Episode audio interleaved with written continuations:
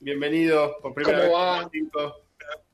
¿Todo bien, vos? Muchísimas muchísimas por haberme invitado, che. La verdad, Pero por favor. formar parte de esto. Un placer, un placer verdaderamente tenerte acá, tener a alguien que lee un cómic, como jodo a veces, eh, para poder charlar un poco de esto, qué quilombo que se armó. Ahora vamos a, a entrar en tema. El señor Kile operando, que ya saludó. ¿Cómo va, Kile? ¿Todo bien? Todo tranquilo, por suerte. Acá viendo si efectivamente estamos saliendo en vivo, que estamos saliendo, ahí estoy verificando. Estamos en Twitch y en Toma 5, YouTube, así que súper bien, por suerte. Súper tranquilo. Hoy más feliz que nunca. Espectacular. Bueno, vamos a, a liquidar entonces lo obligatorio. Este, como bien dijo Kid, estamos en YouTube, estamos en Twitch, ya tienen los canales ahí, imagino estamos compartiendo las redes ahí abajo. No me pregunten el número de teléfono o WhatsApp porque no me lo acuerdo. Pásense por nuestras redes en Instagram como arroba rtoma5. Estamos también en Twitter en arroba revista toma 5. Creo que a veces también postea algo. Eh, y en Facebook tenemos nuestra página barra revista toma 5 y tenemos también, esa es la fanpage, y tenemos también nuestro grupo eh, toma 5 después de horas, si buscan toma 5 DDH sale, mandan el request y nosotros los tomamos porque somos gente hermosa. Y también tenemos nuestro servidor de Discord, que si quiere se copa va a tirar el link ahí en el chat para que todavía no estén y se puedan unir a la conversación que está toda semana, está toda semana como loco Discord, estamos toda semana tirando links ahí, imágenes y noticias de todo. Bardeo, meme, lo que pinte. Ahí lo mandó, ahí lo mandó. Ahí me lo veo Discord y lo mandó. Espectacular. Bueno, eh, una advertencia nada más, no tengo retorno en favor de que tengamos una conexión a internet como la gente, vieron cómo es la cosa acá en Pilar. Este, hay internet día por medio más o menos. Así que ya tengo miedo, porque ayer hubo internet, estuve en el podcast, estuve. Eh, no tengo el retorno, así que si querés comentar algo del chat, es todo tuyo. Este creo bueno. no Yo tengo me problema. ocupo, yo me ocupo de hablar al chat. Bueno, bien. Vamos a charlar un poquito entonces sobre lo que hoy por hoy se está llamando en la prensa especializada DC Omniverse. No se va a llamar así, es solamente una especie de, nombre código, nombre fantasía, para ciertos cambios que eh, se rumorea muy, muy, muy fuerte que van a tomar lugar en 2021 en las publicaciones mensuales de DC. Pues mensuales y las que saquen, ¿no? Las prestigios, las gráficas, etcétera. ¿Sí? Eh, Bien. Vamos a empezar entonces a comentar un poquito qué es lo que va a pasar eh, de acá a marzo en DC, como para que se entienda un poco, ¿verdad? Eh, ¿Ustedes estuvieron leyendo Death Metal? Bajón, ¿no? Yo leí el primer número y no lo soporté, Martín. No, no pude, no pude, no, no lo aguanté, me pareció inmirable, ilegible, es algo... Es a, ni- a nivel New 52, es tipo, no, puedo, no puedo seguir con esto, no puedo. Muy grasa, muy grasa. Matt, ¿estás por ahí? Matt, ¿vos te estuviste leerlo? Eh, sí, estoy, eh, estoy al día. No, no es un placer la saga, es incluso floja que metal. Me parece que es incluso más floja que metal. Eh, tiene cosas, tiene detallecitos por ahí eh, en la parte de arte que puedo llegar a decir, bueno, esto acá más o menos, pero eh, no, la verdad que no estoy entusiasmado. No, no, no estoy entusiasmado con, eh, con esta saga. Hay, hay muchas cosas que no, que, no me copan en absoluto. Tiene como manía que, que compartan ustedes conmigo que ultra cósmico y cada vez peor, es como la Dragon Ball Z de los cómics superheroicos, ¿viste? O sea, cada saga que viene aparece, ¿viste? Un, una nueva entidad que era más poderosa que la anterior eh, y que ahora juega con mundos como si fueran bolitas, canicas, ¿viste? Es, eh, la verdad que a mí eso me, me pierde mucho. Me, me- o sea, me pierde mucho. No, me, cuesta, me cuesta, me cuesta quedarme dentro de la historia, aún cuando yo te digo, disfruto por ahí de algunos diseños de personajes, algunas situaciones, algunas como pinceladas de historia que vos decís, esto estaría bueno, verlo más en profundidad, pero no, es como que queda por otro lado, no. Por, por ahora, pulgar para abajo. Sí, Bueno, sí. ya terminó en realidad, o sea, sigo por ahora, como si... No, no terminó todavía, ¿eh? me parece que queda, no sé si uno o dos números de la saga central. ¿Por qué? ¿Por qué quedan uno o dos números, por favor? Sí, va a terminar en diciembre hasta donde sé, ¿eh? porque yo leí el número 5 ayer y no terminó. Eh, lamento con el alma haberle leído el 5, la verdad que fue fatal. Eh, y la mayoría de los tie también. Pero bueno, ¿por qué traemos Death Metal a colación? Porque es el primer gran paso que están dando eh, hacia el nuevo modelo que van a tener el año que viene, que es lo que se está rumoreando, que, que, va a ser un modelo más libre de la continuidad de los cómics. Un modelo más libre y a mí me interesa, comentemos un poco esto, sobre qué les parece a ustedes que de repente se tome más a la ligera el tema de la continuidad, vamos a hablar un poquito de qué es la continuidad de los cómics, cómo empezó a darse, eh, pero la verdad es un cambio de paradigma bastante, bastante grande. Che, Mark, me parece que está frisada la cámara hace un rato. Sí, ya le avisé que está frisada la cámara. Ah, bueno, bueno.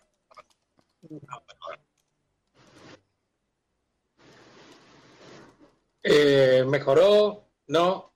A ver. Yo te veo igual, si podés eh, apagar la cámara.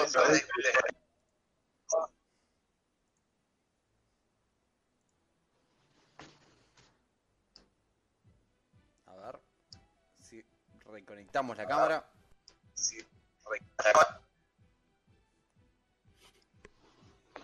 Problemas técnicos, gente.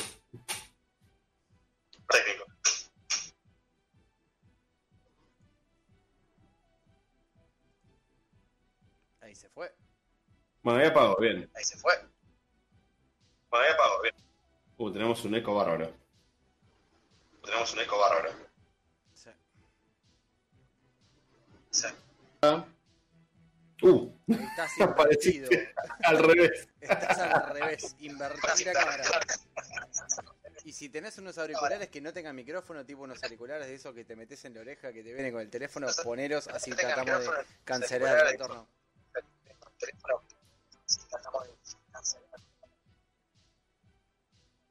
Eh, a ver, eh, bueno, dame un segundo y los busco, pero bueno, sigan, sigan, sigan, sigan. Dale. Perfecto. Bueno, mientras vamos a hablar un poquito, vamos a, primero dejar en claro qué es la continuidad, ¿sí? Porque esa es la palabra que se tira mucho por acá, por allá, que la continuidad los cómics, que se hay que respetarla, que hay que respetarla. ¿Qué es exactamente la continuidad?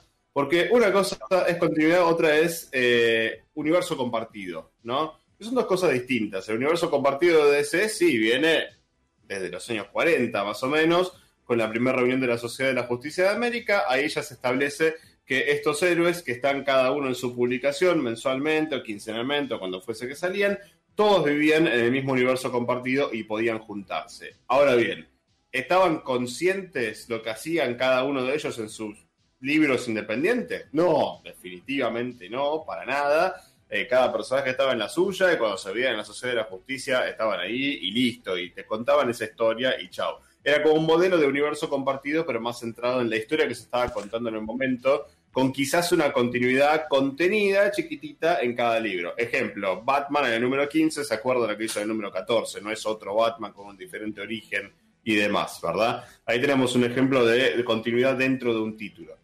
Pero en la Edad de Plata DC empezó a moverse de a poquito hacia un modelo más como el de Marvel, o sea, tener una continuidad compartida entre títulos en la cual vos, si veías un cambio importante a un personaje que le impactaba en su título, lo veías reflejado en otros títulos. Ejemplo, Clark Kent en su momento en los 70 dejó de ser eh, periodista de un diario y se convirtió en un periodista de televisión, cosa que se veía en otros títulos también. Empezaron a respetar esos pequeños detalles. ¿Por qué? Por demanda de los fans. Pues los hinchabolas de acá son los lectores, son los fans, siempre, obviamente. Así que, ¿a quién más estaría satisfaciendo con eso? Nadie. Para los editores y para los escritores era más laburo, nada más. Pero los fans de repente empezaron a, marcar como, che, pero eh, no se peinaba para el otro lado en su propia revista, Clark ¿por qué acá está peinado al revés? Ah, bueno, sí, Y empezaron a darle pelota a esos pequeños detalles y así nace la continuidad que tenemos hasta el día de hoy, diría, ¿no? Que, como bien me comentaba hoy, Mati, donde estábamos charlando, es algo que DC empieza a adoptar. Primero, bueno, por romper la bola de los lectores y segundo, por Marvel, porque Marvel hacía esto. Eh, Stan Lee era bastante, bastante policía de la, de la continuidad, también para contentar a los lectores, y yo creo que el modelo se fue convirtiendo en un estándar en las dos empresas, ¿verdad? Estás muteado, Mate. De cualquier manera, déjame preguntar algo del punto de vista, no sé, voy a ponerme en alguien que leyó pocos cómics, ¿no? O sea, eh, cuando pasaban estas cosas, que de repente tenían, no sé, un número de Flash, un número de Batman, un número de Superman, y de repente algo pasaba en, no sé, un cómic de Flash que influenciaba quizás al mundo entero. Mm. No hacían bajo ningún concepto caso de, ese evento en los cómics de, no sé, otros personajes en ese momento, cuando estaban en paralelo, antes de que se unifique como, como un multiverso establecido. No, pasa que por un lado las historias eran más sencillas en aquella época, no había macrosagas del estilo Crisis en Tierras Infinitas, eso se empezó a dar temprano en los 80, primero con Secret Wars de Marvel, que si no recuerdo mal es del 82-83, y con Crisis en Tierras Infinitas, que termina saliendo en el 85, cocinándose desde 1983 más o menos. Pero esas fueron las primeras historias que tuvieron así impacto grosso, grosso, que repercutían en todos los títulos, que todos los títulos tuvieron tie-in y qué sé yo, innecesario. No hacía falta leerlo para entender la historia central. Pero empieza más o menos por ahí. Antes de eso lo que tenías era historias donde eh, diferentes versiones de los personajes se encontraban, tipo la de la Edad de Oro y la de Plata se encontraban, como el Flash de dos Mundos, la primera historia que, establece el multiverso de DC, estableciendo que hay una Tierra 1 donde viven los personajes modernos, de los 60 y una Tierra 2 donde viven personajes que fueron jóvenes en los años 40, que por ello están un toque más centrado en años. Pero bueno, había dos Flashes, dos Linternas Verdes, dos Batman, dos Superman. ¿eh? Había varias versiones de todos los personajes. Matt, seguís muteado, ¿eh? por las dudas te aviso. Ahí va. Eh, sí, claro. Eh, hay una figura que por ahí el lector eh, ocasional no, no conoce demasiado o no la tiene demasiado en cuenta dentro de la industria, que es la figura del editor. El mm. editor, tanto en Marvel como en DC, es muy importante porque tiene más responsabilidad incluso que el guionista para cuidar lo que es la continuidad dentro de la cronología no solamente del título que él está editando, sino incluso en colaboración con otros editores en otros títulos de la editorial, o sea, estos universos compartidos, o sea, la figura, por ejemplo, de Kevin Feige en el Marvel Cinematic Universe, eh, es una figura que se replica dentro de lo que son los editores, en las editoriales tanto de Marvel como de DC. De hecho, hay grupos de títulos que tienen un solo editor, o sea, por ejemplo, Spider-Man tiene varios blogs mensuales, pero tiene un solo editor, la Bat Family suele tener también un solo editor, los títulos relacionados con Superman suelen tener un solo editor, los mutantes en Marvel suelen tener un solo editor, y este editor está bien, tiene colaboradores que le van ayudando, digamos, en esto de la continuidad, eh, pero bueno, la responsabilidad máxima recae en él. Es como que el guionista en algún punto se tiene que relajar,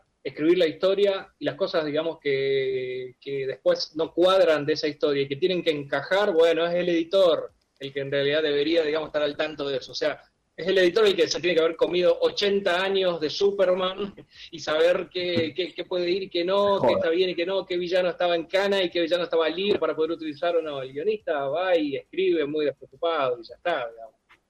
Totalmente, totalmente. Y está bien que así sea, porque a ver, cuando a un guionista o le, asignan un cómic o pide un cómic y se lo dan porque tienen mucha chapa, ¿no? Como los, los guionistas medio rockstar que tenemos ahora eh, el tipo lo que quiere es contar una buena historia. El tipo quiere ir, sentarse ahí, contar la mejor historia, la mejor versión del personaje que se le ocurra, que te llegue, que vos lo recuerdes. Y bueno, viste, para decirme si justo en esa historia Superman tendría que haber aparecido en los seis paneles que apareció con pelo largo, que me avise el editor, viste, no me hinche las pelotas, no, no.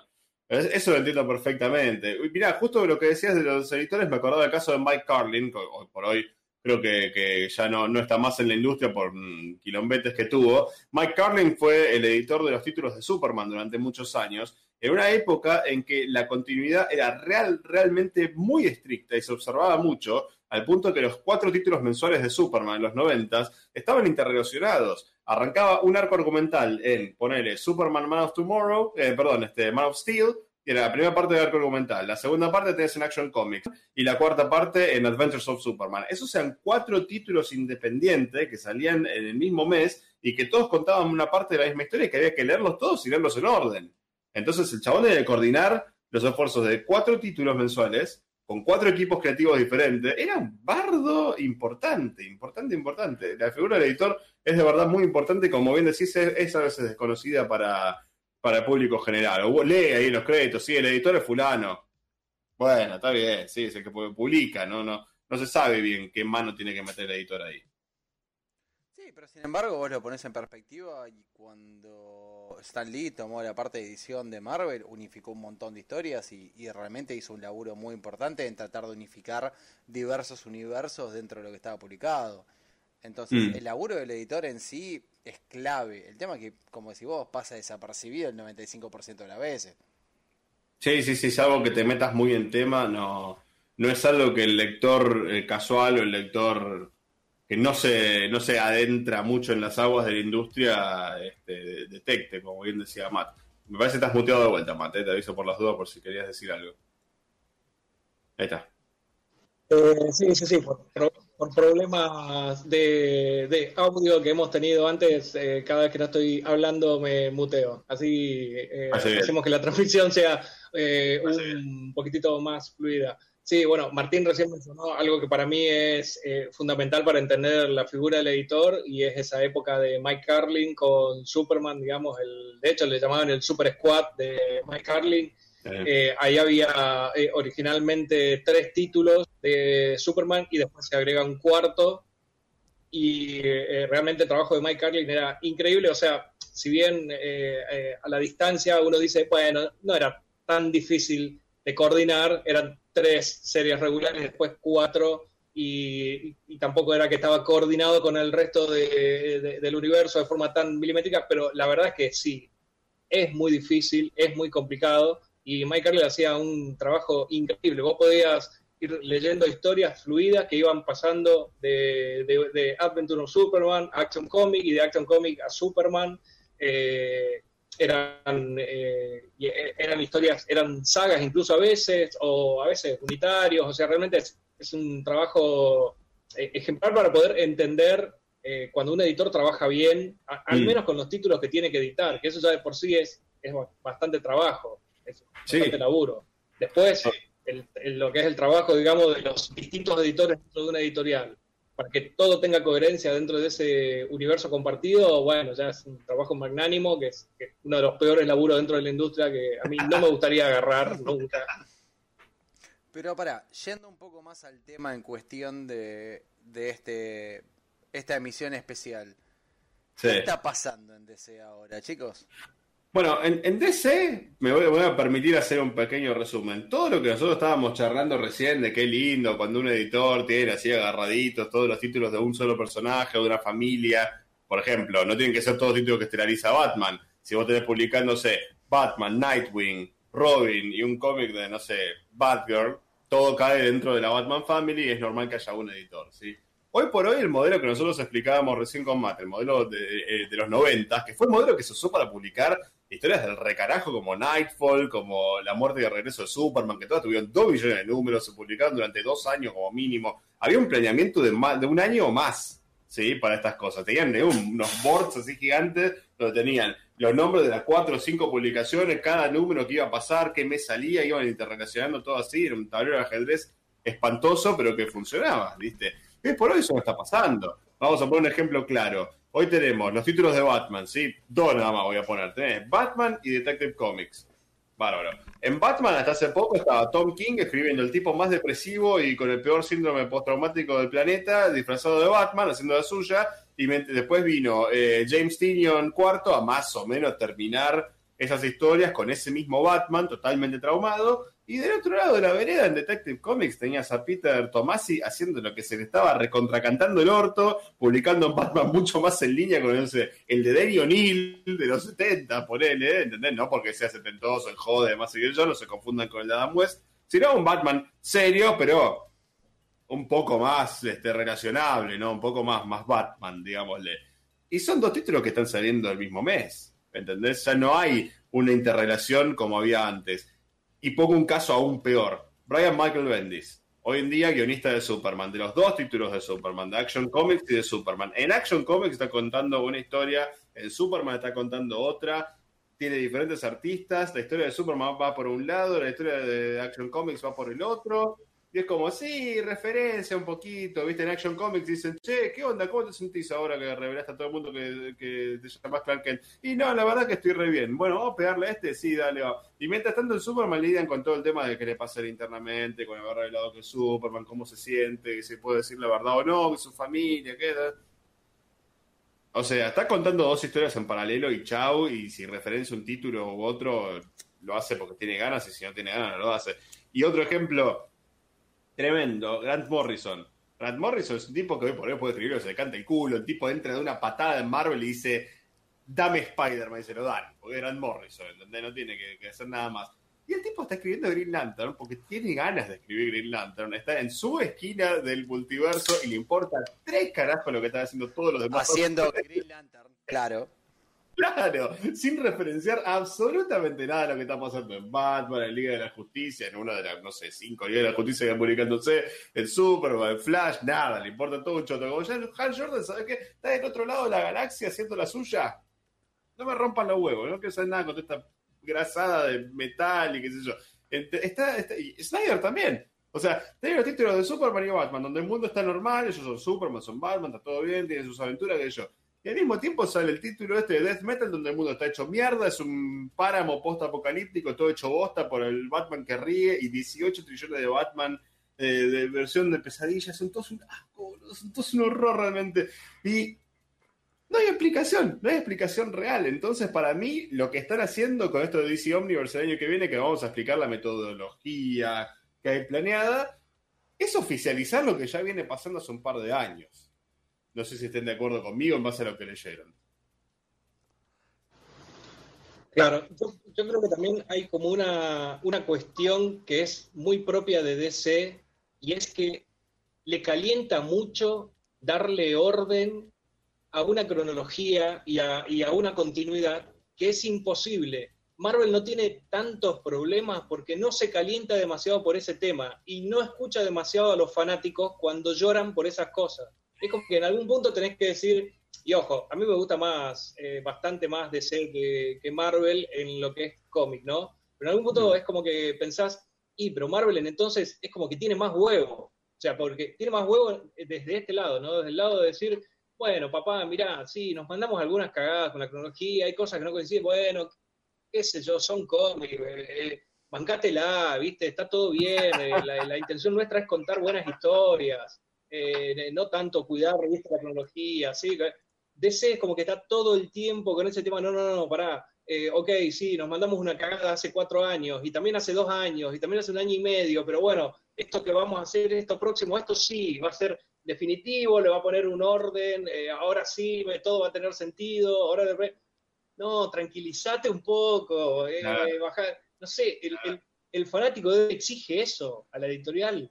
Es, así, o sea, es como un feedback que tienen con los fanáticos, son tan llorones, es como que están todo el tiempo, digamos, llorando. Capaz es así, yo no, no sé, no lo veo, no lo percibo. Eh. No, qué sé yo, mira, Sí, es muy del fan acérrimo lo que decís vos, el, pedir barra exigir que haya una, continuidad. Pasa que, a ver, una cosa es eh, ser tan denso de referenciarme todas las cosas que están pasando en el universo compartido, pues si no, no siento la cohesión, bla, bla, bla. Y otra cosa es que Alfred esté muerto en Batman y esté vivo en Detective Comics el mismo mes. O sea, eso ya, ya, es, ya es como que aliena un poco, como no sé cuál leer. Y yo creo que eh, frente a esa problemática de no sé cuál leer, es que DC directamente va a decir, ¿sabes qué? Lee el que quieras, porque no importa. Eh, están, pero es una transición heavy esta, porque como bien decís, Marvel es como, mira, tenemos 30 años de continuidad, 40 años de continuidad, poner, ahora está por pegar los 50 años de continuidad. Ya está, no es tan terrible, pero DC quiere tratar de arreglar estas cosas teniendo 80 años de continuidad, porque como todo pasó, todo importa, todo hay que tenerlo en cuenta, sea en la tierra que sea, quieren reconciliar 80 años de continuidad hace, ¿cuánto ya? 30 años más o menos que vienen tratando de hacer esos parches cada 10 años y no está saliendo bien. ¿Entendés? Eh, Crisis en Tierras Infinitas, para mí, el, primer intento de parchear todo eso salió re bien. Para mirando ahora con el diario del lunes, sí, hubo cagadas, hubo cosas que no quedaron bien, nunca pudieron arreglar a Power nunca pudieron arreglar a Donna Troy, nunca pudieron arreglar a Hawkman, hubo cosas que quedaron como el orto. Pero considerando el tamaño de, lo que quisieron hacer, en la época que lo quisieron hacer, con la cero experiencia que había en, en cuestiones de esa envergadura, salió bastante bien. Ahora, después lo quieren parchear en el 94 con era cero, lo dejan peor. Después quieren hacer Crisis en Feritas en 2006, que es una de esas macrosadas con un montón de buenas intenciones, pero no llega a nada. No llega absolutamente nada y no pasa nada. No, salvo, salvo tipo, te matan a Connor Kent, te pones re mal, Superboy Prime te da un poco de miedo, tipo que ha establecido como un re buen villano, y Superboy Prime es un recontra comentario, o sea, es el fan hincha pelotas con poderes tirado dentro del universo de C. Es eso Superboy Prime, o sea, está re enojado con que no le respetan la continuidad el, el, el metamensaje de Jeff Jones es, clarísimo ahí. Lo cual es raro, porque él también es bastante policía de la continuidad, pero bueno. Eh, y después de eso, ¿qué pasó? Final Crisis, que todavía no lo entendió nadie, y, y, después New 52, que ni me van a hablar. O sea, New 52 ya, ya fue un desastre, pero. Eh, y mira, eh, New 52 fue en 2011, en 2016 DC Rebirth, o sea, cada vez pasan con menos tiempo entre claro. sí. Rebirth parecía estar yendo como en la dirección correcta. A los dos años, Jeff Jones dijo: se la dejo a ustedes, chicos, ¿eh? arreglé casi todo, ustedes siguen, eso se, se fue ya el pesado de la continuidad, podemos escribir, se los canta el orto de vuelta, dale, hagamos eso. Y hace dos años que están haciendo eso, están haciendo lo que se les canta, ya no, no, no, no hay, no hay se nota que no hay una intención de, de reconciliarlo, la verdad, a mí me Mirá, parece eso por lo menos. Mira, yo soy, como sabe, como todo el mundo sabe, soy fanático de Green Lantern, tuve, tuve una circunstancia cuando pasó New 52 que de repente me dejaron de dar ganas de leer Green Lantern. Porque me pareció ilegible, chicos. Es, es, era un número tras de otro. Basta, basta, basta. ¿Por qué hacer esto? Por favor. Y, y, después, por, por culpa de Martín, me puse a leer el resto de los números de, de New 52 y fue porque básicamente me acuerdo de una charla de cerveza con Martín que le dije, che man, Green Lantern no se puede leer. Me dice, no, vos porque no leíste Superman, o porque no leíste Flash. Y fue, a ver, ponete a leer. Y me puse a leer. Y fue, tenés razón, bro, que bien que la sacó Green Lantern, boludo. La sacó baratísima en New 52. Mal, no, no, no, fue zarpado. La verdad fue zarpado lo que hicieron. ¿Tuviste la desgracia de, de algo durante New 52, Matt? ¿O dijiste? Eh, sí, la, eh, lamentablemente sí. Ojo, New 52 fue una eh, buena idea mal, mal ejecutada. Mal ejecutada muy mal ejecutada. Eh, mal ejecutada, muy mal ejecutada. Eh, hay, pero hay, había un montón de series que estaban buenas. O sea, fue una, una idea mal ejecutada desde la parte editorial, pero hubo un montón de series regulares que a mí en esa época me gustaban muchísimo. El, el Superman de Morrison, por ejemplo, me acuerdo que lo super disfruté. La Doctor Fate de esa época la disfruté mucho. Snyder eh, ahí estaba escribiendo un Batman que me gustaba, después se fue a la mierda ese Batman, pero en esa época estaba escribiendo un Batman que me gustaba. Eh, y de hecho creo que Snyder también estaba escribiendo Something ahí en New 52. Me parece, apenas, apenas empieza New 52. O Animal Man, una de las dos. Mm. Eh, y de hecho me gustaban las dos, me gustaba Something y Animal Man. Había varias series regulares que estaban buenas, pero editorialmente era un desastre. La Superman, por ejemplo, lo que estaba pasando con la, con la Superman, digamos, que había dos guionistas que no se hablaban entre ellos, que no se comunicaban qué es lo que iba a hacer. Morrison hacía la suya, no le comunicaba, digamos, al equipo de, del otro título qué es lo que estaba haciendo, entonces parecía que estabas leyendo dos Superman distintos, mm. y era así, estabas leyendo dos Superman distintos, efectivamente, digamos, estaban eh, desplazados en el tiempo, entonces eh, había como cuestiones editoriales que se manejaron para el orto, que bueno, Didio, se resume todo en eso, digamos, o sea, es, lamentablemente es así pero, eh, pero es como que tenían una punta, de, pero bueno, ahí de nuevo está otra vez, DC haciendo las cosas mal, intentando capturar a un público joven, haciendo todo un replanteo editorial, intentando, no, esta vez no emparchar la cuestión de la cronología, sino directamente borrarla de un plumazo y decir, no, no, comenzamos, digamos, de cero, no nos importa nada lo que hicimos hasta ahora, porque no podemos arreglarla, hicimos un montón de esfuerzos para arreglarla, no, no funciona, no podemos, vamos de nuevo, vamos de cero, era una trampa, no todos los títulos comenzaban de cero, pero bueno, la gran mayoría sí, pero editorialmente era un desastre. Entonces es como que decís, pero eh, otra vez, otra vez estamos acá parados. ¿no? Mira, Matt, vos dijiste algo que a mí me pegó, pero justo en, en, la espina y tengo que, tengo que decirlo. En todo New 52 hay, creo que hay un personaje que concibe eh, el, el, mundo de, de, de, todo New 52 como, como un todo, ¿no? Que es Pandora. Que aparece que en todos los números aparece en Superman, aparece en Batman, aparece en Flash, aparece en Green Lantern, aparece en todos lados y supuestamente la caja de Pandora tenía todas las respuestas. Y cuando la abren no tiene una pinche respuesta, no hay nada. O sea, creo, creo, que, creo que ese es el concepto de New 52 caracterizado en un solo personaje. ¿Sabes cuál? Abrir la cajita a ver cuál era el plan y, adentro había un papel que decía no sabemos lo que estamos haciendo. Claro, claro, es como, es como el el Hot, no había pizza. Y es, es, que, no, es que ahí está, mira, ¿sabes qué? Lo voy a tirar acá para los fans. Es, chicos, New 52, no había pizza, nadie sabía nada. Ah, no había pizza, no había pizza de Andy Dio, era el Lionel Hutz de los cómics y no sabíamos. Pasa que venía de una mejor década de Andy Dio, pero, empezó a tener ideas cada vez más locas. Si alguien tiene los huevos para leer New 52 de vuelta, mm. creo que si leen el personaje de Pandora en todas las apariciones que hizo y el final que no llega absolutamente nada, es una metáfora de New 52 como un concepto entero, ¿eh? no llega a nada. Perdón, chicos. No teníamos es interesante. No, lo había pensado así, ¿sabes por qué? Porque no me acordaba de Pandora existía. Este, pero bueno. Dale, apareció en todos los Debe tener que ver. En, todas las continuidades apareció. O sea. Sí, sí, me acuerdo, me acuerdo que apareció y todo, y tuve la desgracia de tener este, eventos pedorros como el de Trinity War, Forever Evil, que Forever Evil es una saga que yo dije, uy, en el universo anterior hubiese estado re buena. Qué cagada, no escribió antes Jeff Jones. si lo hubiese escrito en 2009 hubiese estado bárbara, pero no, no, no, no tiempo, una pena. Pero bueno, está bueno que hayan nombrado a Andy Dio porque yo creo que lo podemos usar como puntativa finalmente conversar sobre qué es lo que va a hacer DC en los próximos meses para que quede un poquito más claro en el, el por qué y el cómo la continuidad va a estar un poco más suelta.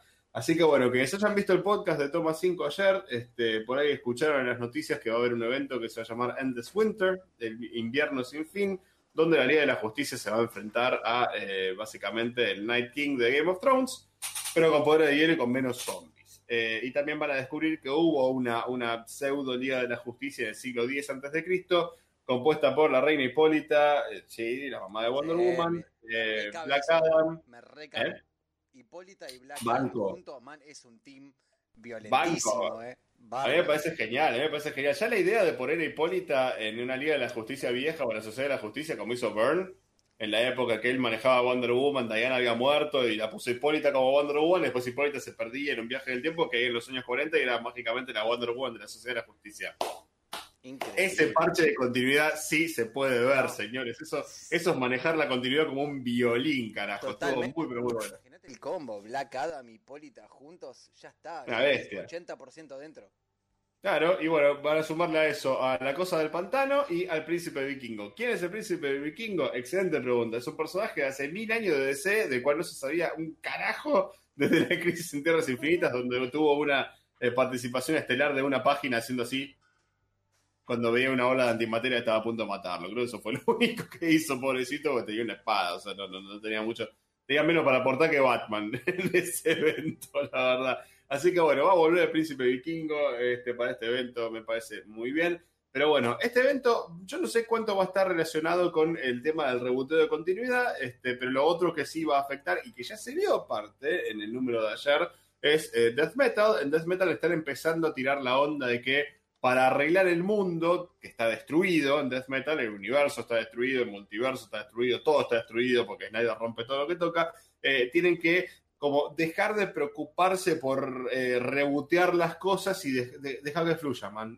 Para arreglarlo, dejar que fluya, y tipo, no pelees, es como la, eh, energía anticrisis, esto es real, lo llaman así en el cómic, es lo que va a arreglar todo y es básicamente las ganas de no rebotear las cosas y de no preocuparse por los nudos en la continuidad, como lo llama.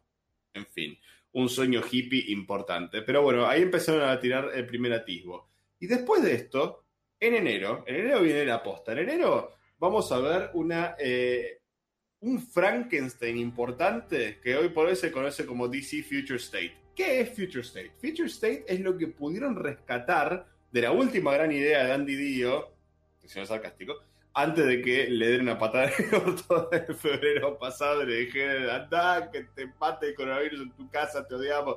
Lo mandaron a la casa eh, y él quería establecer una nueva continuidad que se iba a llamar, eh, no sé si le iba a poner Generations o qué onda, pero la onda era, el tipo quería rebotear todo, porque es lo que uno hace, eh, y hacer una sola línea temporal, ¿sí? Fija, ¿Qué quiero decir con fija? Hoy por hoy están en una línea temporal eh, sliding, se llama en inglés, o sea, como que va moviéndose con los personajes, por eso Batman tiene eternamente 30 años, Superman tiene eternamente 30 años, como los Simpsons, es una sliding time scale, se llama así en inglés. Él quería dejar de usar ese modelo y dejar las edades de los personajes fijas. Pero entonces decía, oh, ¿qué? ¿Superman va a envejecer? No, te van a costar historias de Superman o de Batman siempre eh, ambientadas en los noventas. Las historias de la Sociedad de la Justicia siempre ambientadas en los 40, 50, 60, como mucho, con algunas canas y gracias. Y el tipo quería, aparte de eso, que ya era una idea arriesgada. Yo voy a confesar, no la odio la idea, ¿eh? Me parecía jugada, me parecía interesante como para ver cómo salía, por lo menos. Eh, a mí me parece jugada, me parece que puede llegar a rendir, me parece que es algo... Quizás es hasta necesario ahora teniendo en cuenta que el multiverso es un caos, ¿entendés? Mm. Quizás le da un tipo de, como decís vos, y ya venís mencionando, tanto vos como Matt, de continuidad. Es como, ok, listo, mantenete en tu línea temporal, ¿entendés? Claro, lo que es contar la historia de Batman, fantástico, transcurre en 1995, no te pases de ahí. A mí, a mí también, eh, a mí me gustaba mucho esa idea, a pesar de que venía de la cabeza de Didio, me, gustaba muchísimo, estaba eh, súper entusiasmado con esa idea, eh, o sea, con la idea de plantar generaciones, historias que mm. se van desarrollando en cada una de las generaciones y una generación nueva con carne fresca que iba a ser la generación actual, que era la que iba a estar eh, no, necesariamente actual, sino de hecho creo que le, la iban a patear unos 4 o 5 años en el futuro o algo así. Eh, o sea, la verdad que yo estaba súper contento con esa idea, estaba súper entusiasmado. Eh, de hecho, cuando lo rajan a, a, Didio fue en lo primero que pensé, dije, uy, lo rajan a este que se le ocurrió esto y ahora esta idea la tiran a la basura, la primera vez en décadas que DC tiene una buena idea y la van a tirar a la basura. Es una... Traigan a Morrison, listo.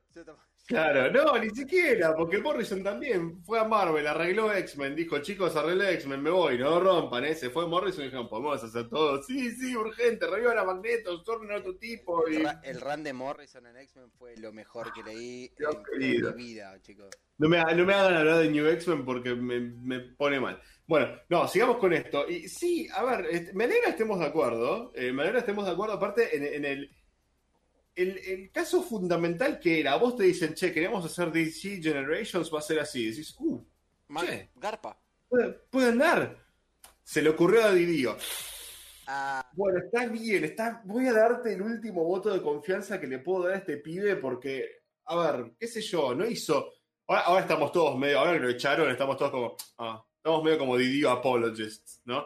Eh, no hizo todo mal, pobrecito. Tuvo 20 años en DC, hizo cosas buenas, las que no somos conscientes, porque uno eh, pasa a ser infame más rápido de lo que pasa a ser famoso, ¿no? Es así. Eh, pero no hizo todo mal, diría, pobrecito, no sean así. Pero venía, venía como el orto, los últimos 10 años venía para pegar un tiro en una rodilla, ni, vieron, este es Didio. así, esa es la, la presentación con Didio. Este, pero la verdad, esta idea no estaba mal, pero a Snyder no le gustaba, a Bendis no le gustaba, a Tom King no le gustaba, y hoy por hoy las estrellas de rock de DC eran ellos, y teníamos una, una, imagen muy dañada, y fue el puntapié final, no inicial, para sacar a Didio del medio. Pero ¿qué pasó? Dijeron, algo de ahí puede rendir, algo de esto podemos sacar, que es no tocar nada de lo que ya está establecido y usar lo nuevo que propuso, que es esta quinta generación que decía recién Matt, que estaría unos 5, 10, 15 años en el futuro, quién sabe, no, no, no, no nunca lo establecieron. Eso va a ser DC. ¿Cuánto? N años. Sí, Pero pocos, pero pocos, no, no, no, se fueron a la legión de superhéroe, digamos, ¿no? No, son tres años para adelante. No, claro, es como te, te, querían mostrar en esa nueva generación la siguiente instancia de los héroes más importantes. O sea, Superman iba a ser John Kent, Batman iba a ser alguien, aparentemente ninguno de los ex Robinses iba a ser Batman, pero iba a haber un nuevo Batman, iba a haber una nueva Wonder Woman, etcétera, como que iba a haber, era la primera generación donde iba a haber un, pase de torcha, de la antorcha de la Trinidad, ¿no? De la Trinidad esa que son Superman, Batman y Wonder Woman. Y bueno, está bien, qué sé yo, es interesante, personaje nuevo, está bien, está fantástico. A mí la idea general me gustaba, está desechada, y esto que estábamos contando recién de la nueva generación de las caras conocidas es lo que rescataron para este evento que va a ser DC Future State. Future State se va a publicar en enero y febrero, significa estado del futuro o estado futuro, no importa cómo traduzcan, eh, y nos va a mostrar justamente esto, nos va a mostrar qué está pasando con Superman, Batman y Wonder Woman originales, ya un poco más grandes, en otras cosas, Superman no está más en la Tierra, Wonder Woman, quién sabe, anda por ahí con un, con un colgante de kriptonita y con un cinturón utilitario de Batman, no sé qué pasó ahí, porque vivos están, este, eh, Batman, ahora Bruce Wayne ya no es más Batman, ahora se hace llamar Dark Detective, o al menos ese es el nombre del título que va a tener a Bruce Wayne como protagonista. Y tenemos a John Kent como el Superman de Metrópolis, a alguien, presumiblemente alguno de los hijos de Lucius Fox, como el nuevo Batman, que tiene una máscara completa, cosa que no se nota que es negro, aparentemente jugado, la verdad. No, pensé que fuesen a hacer eso, yo pensé, si van a hacer que un hombre negro sea Batman, lo van a mostrar. No, no, tapale toda la cara. Tapale, no, tapale boludo. Ay, Dios querido. Y una chica brasilera adolescente va a ser la nueva Wonder Woman y se llama Yara Flor y es una eh, amazona de del Amazonas, ¿no? O sea, del bosque del Amazonas de Brasil. Bueno, está bien, simpático, qué sé yo. Me parece perfecto. Eh, pero bueno, el resto de los títulos de DC, Action Comics, Detective Comics, Superman, Batman, etc., Flash, Linterna Verde, no van a salir en enero y febrero. Solo vamos a tener los títulos de Future State, que son un montón realmente, y que van a dar un paneo muy, muy grosso a cómo es este futuro del universo DC. Sin embargo, Martín, te interrumpo un segundo porque lo estoy poniendo en la imagen en pantalla, la promocional de DC de Future State. Sí tenés a la Wonder Woman un poco más morena, lo cual está perfecto. Sí tenés un Superman muy grandote. Y debo decir, no estoy tan en desacuerdo con los trajes. Hay un. No, los diseños de trajes están re bien. Con máscara increíble, se ve increíble, eh. Tenemos todo nuevo Flash. ¿Viste los, ¿Vos pudiste ver los diseños nuevos, Matt? De, de, tanto personajes viejos como nuevos. Sí, sí, sí, eh, los vi coincido con Kile, el diseño de personajes está buenísimo, eh, está espectacular, es súper fresco, me parece que, está bueno también un poquitito de frescura en, este tipo de personajes, de vez en cuando jugártela y cambiar un poco el diseño de personajes, está bien, eso está bien, dudo mucho que haya fanáticos de la editorial que estén en contra de, ese tipo de movidas. Cuando se trata de diseño de personajes, si tenés diseño de personajes interesante, no un Jim Lee metiéndote, viste, eh, eh, mil detalles en, eh, en, los, en los diseños de los trajes que después son indibujables para cualquier dibujante normal, digamos, que solamente sirven para hacer unos pin-up divertidos. No, cuando hay diseños realmente interesantes de personajes y frescos, yo creo que nadie puede estar en contra de eso. Cada tanto tiene que pasar. Totalmente. En la promo, en la imagen de promo, algo que yo de vuelta fanático de Green Lantern noté es la Green Lantern es mujer y tiene los anteojos hechos de energía constantemente.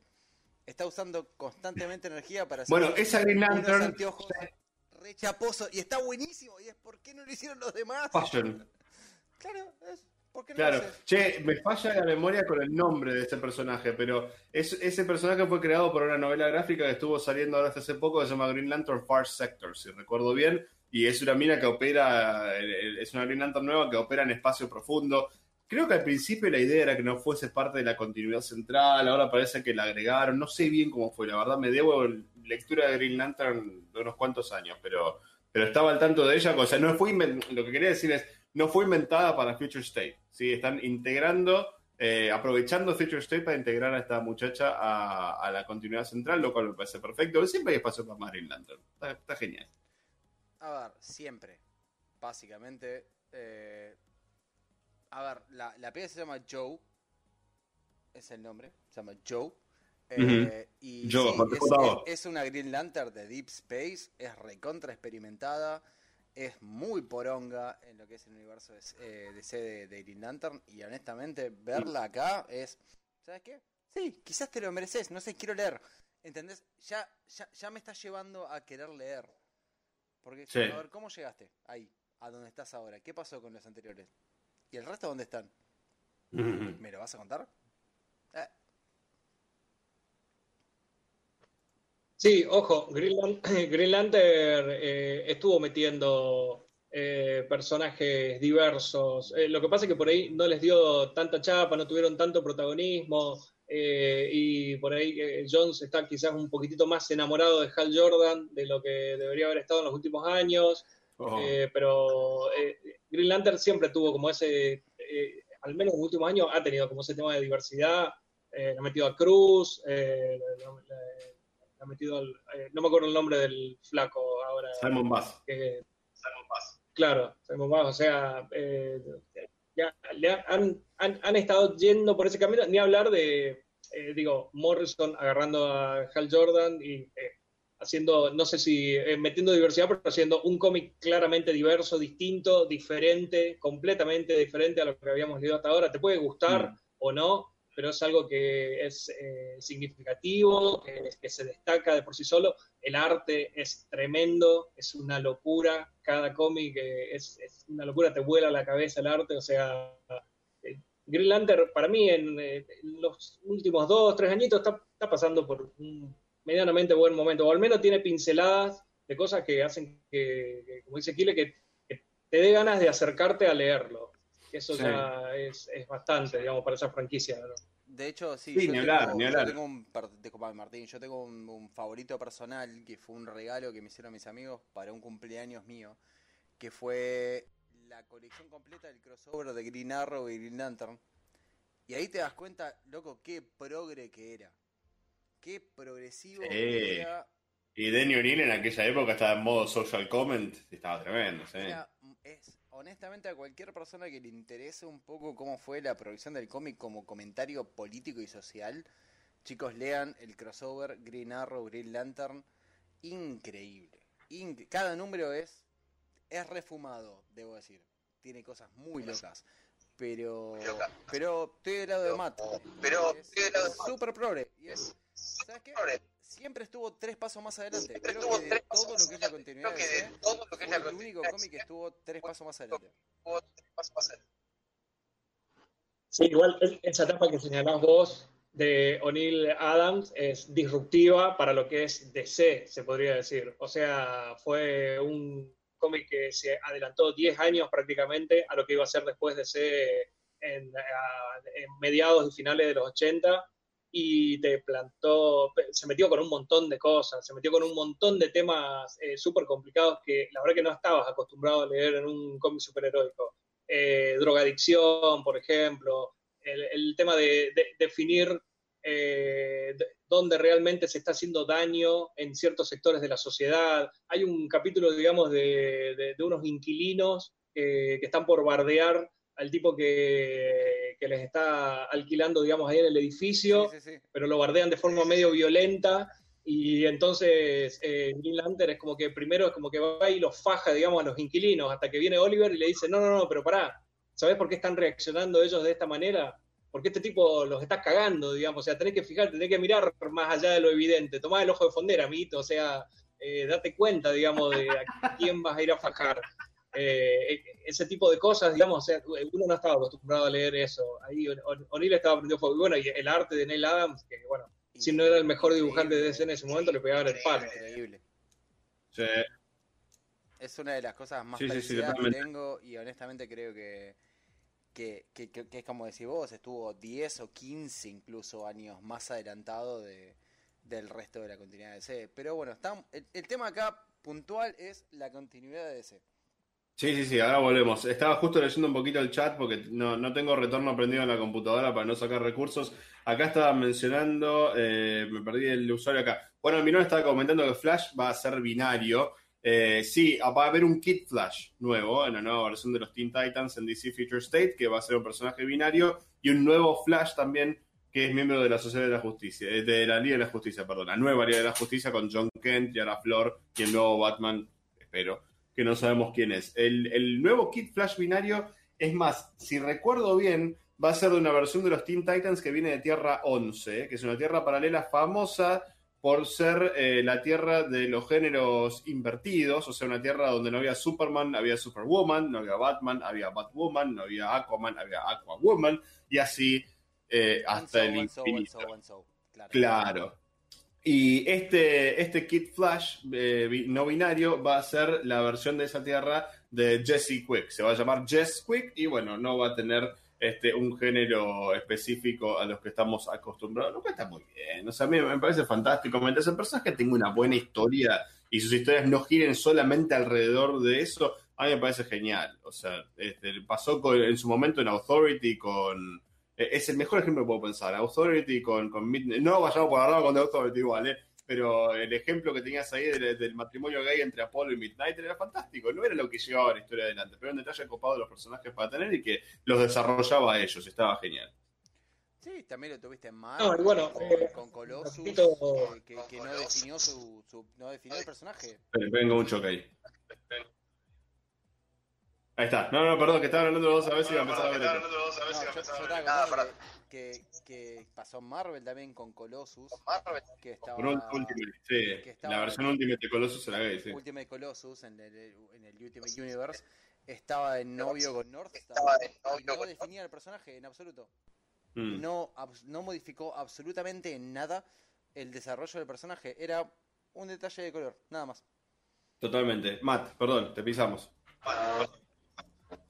Bueno, ahí Kile me, me dio el pie para mencionar justo que menciona el Ultimate de Marvel. Eh, tenés a Bendis, que hace unos minutos, digamos, le dimos un palo merecido, pero justamente en la línea de Ultimate crea a Miles Morales.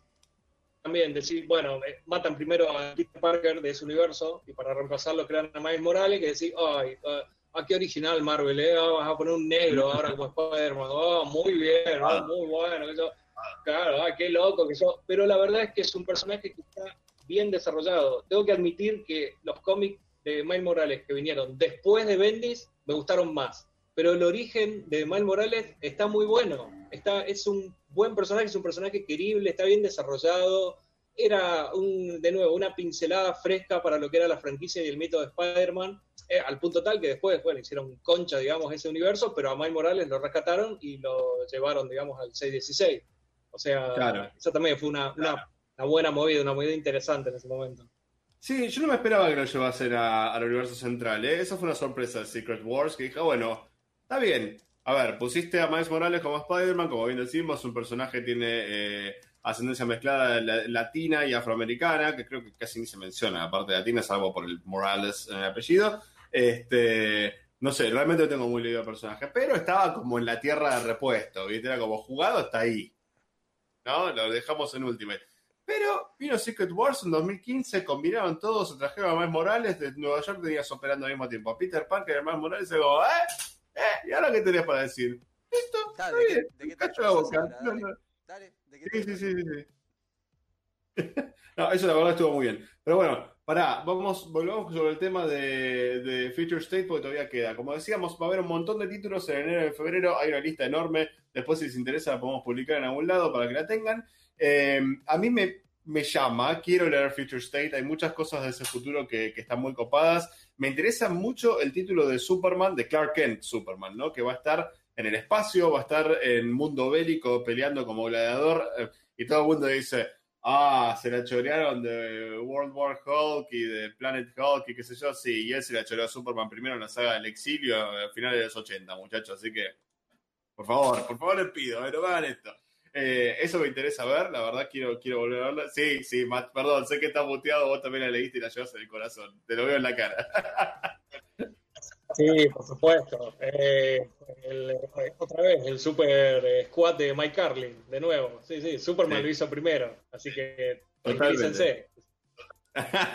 Totalmente, ubíquense, viejo. Pero bueno, eso me interesa leerlo. Me interesa entender por qué John Kent, Superman de Metrópolis, que así se va a llamar el cómic, Superman of Metropolis, por qué llegó a la decisión extrema de meter a Metrópolis adentro de una botella, como hizo Brainiac con Candor, con la capital de. Bueno, no, perdón, no era la capital, era una de las ciudades más importantes de Krypton, la capital era Kryptonópolis. Picantísimo, boludo. O sea, ¿cómo carajo Gracias, eso?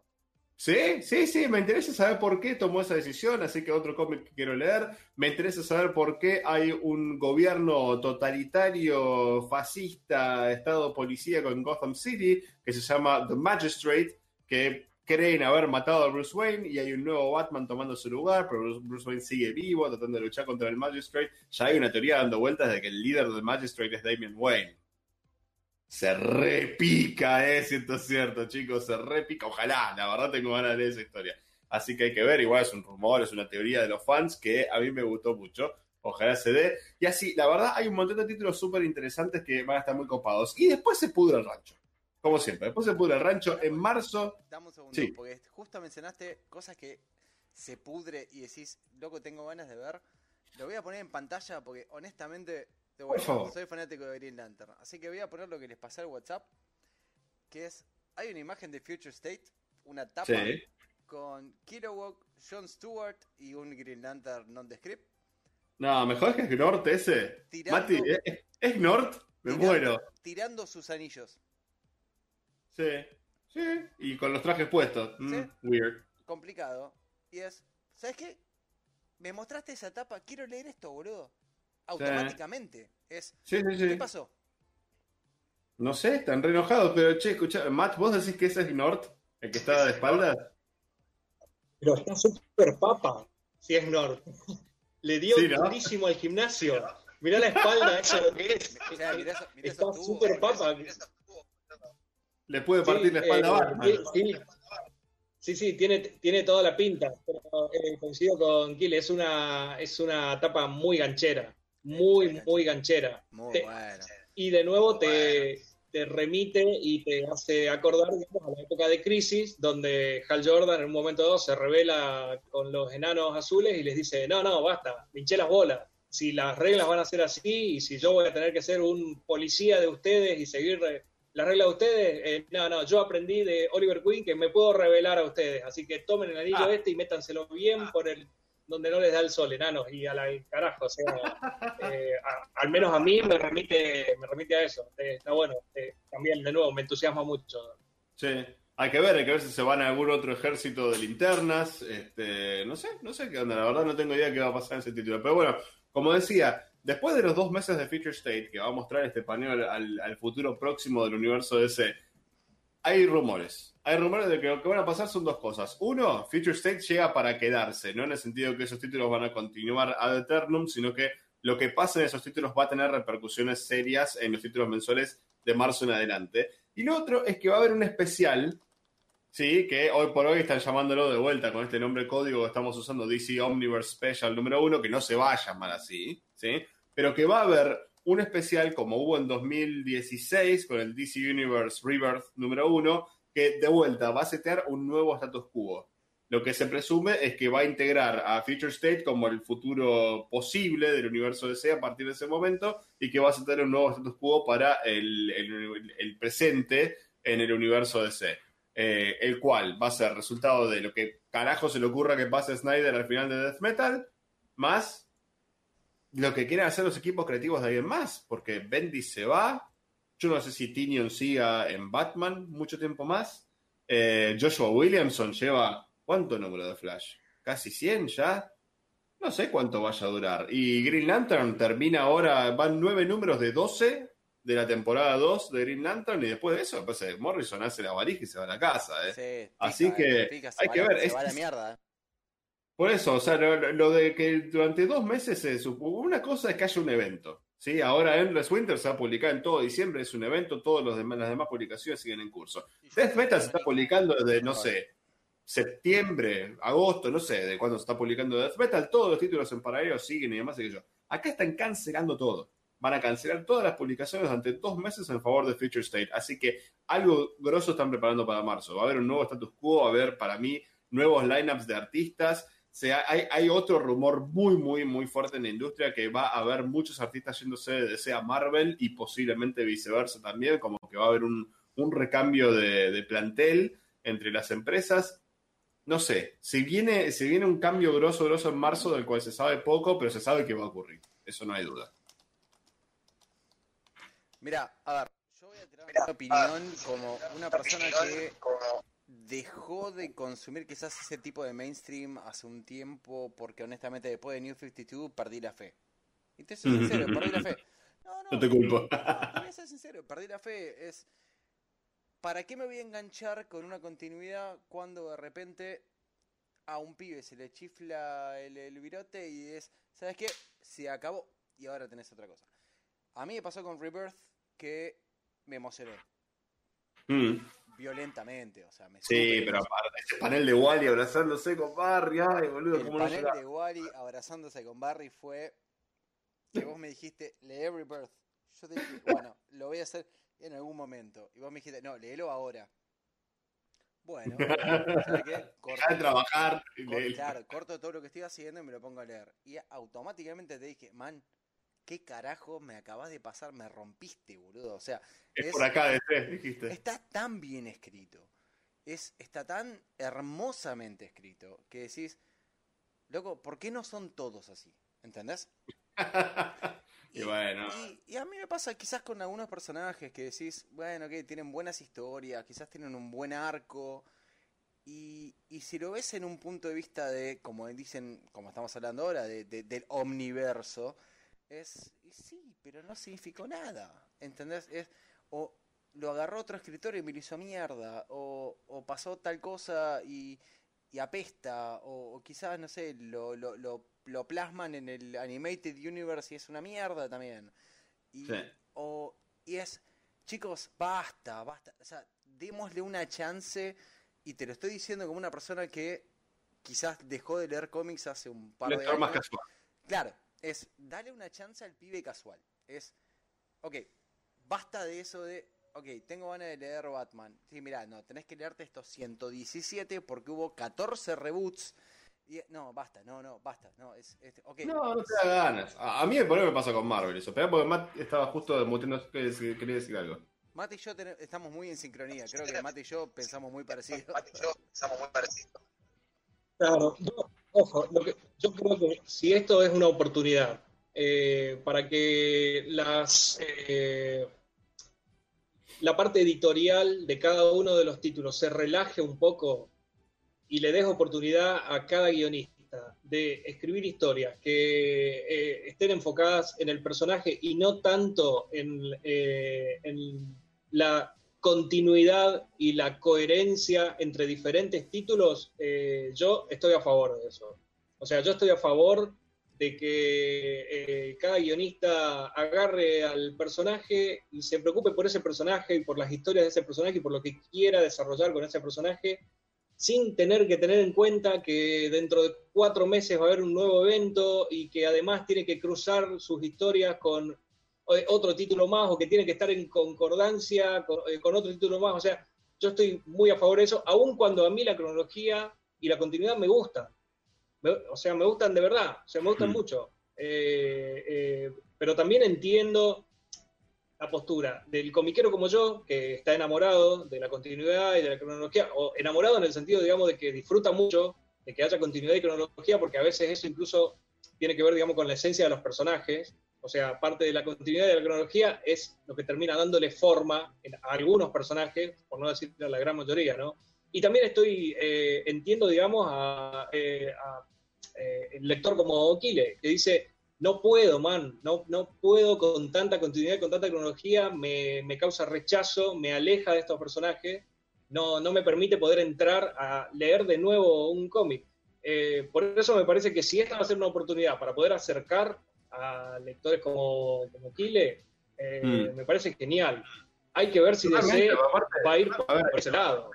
Imagínense esto, o sea, eh, lo que vos estás diciendo ahora eh, es muy cierto, y es muy cierto en, en dos puntos muy básicos. Uno, el lector, que es el que estabas diciendo vos, y para el escritor también. Porque vos decís, el escritor escribe la historia, viene el editor y se encarga de que la continuidad tenga sentido. Pero las discusiones editor-escritor existen. Entonces, por ejemplo, supongamos que no hubiese ocurrido eh, Rebirth, eh, perdón, o que no hubiese ocurrido New 52, mejor dicho, que mal que mal con Batman durante un tiempito quisieron hacer de cuenta que no ocurrió. Y vos sos, no sé, Scott Snyder, eh, ya no quiera, ¿no? Estás O Tom directores. O que dice, no, no, no, y, y te dicen, che, bueno, vas a escribir Batman. Ok, fantástico. Eh, tengo este plan, voy a contar esta historia, voy a hacer esto, lo otro, que yo, lo, y el editor te viene así y te dice, pero discúlpame, ¿vos no leíste los 20 años que escribió Batman de eh, Chuck Dixon, que está totalmente en contra de lo que vos estás diciendo? No, man. No, man, ni- La verdad, ni no, idea, o por sí, ¿Qué crees que te diga? No, ¿sabes que no? No me acuerdo. Yo- claro, yo quiero contar otra historia, ¿entendés? Entonces vos me estás obligando a mí a contar una historia teniendo toda esa bosta en mente escribiéndola para la gente que tiene toda esa voz en mente. Y el chabón que quiere subirse al título, porque por ahí soy Scott Snyder, me leyó en American Vampire o el par de números que hice de Detective Comics antes de Flashpoint. Ahora que él vi Batman y, no va a poder, porque no tiene presente todo lo que escribió Chuck Dixon en los 90.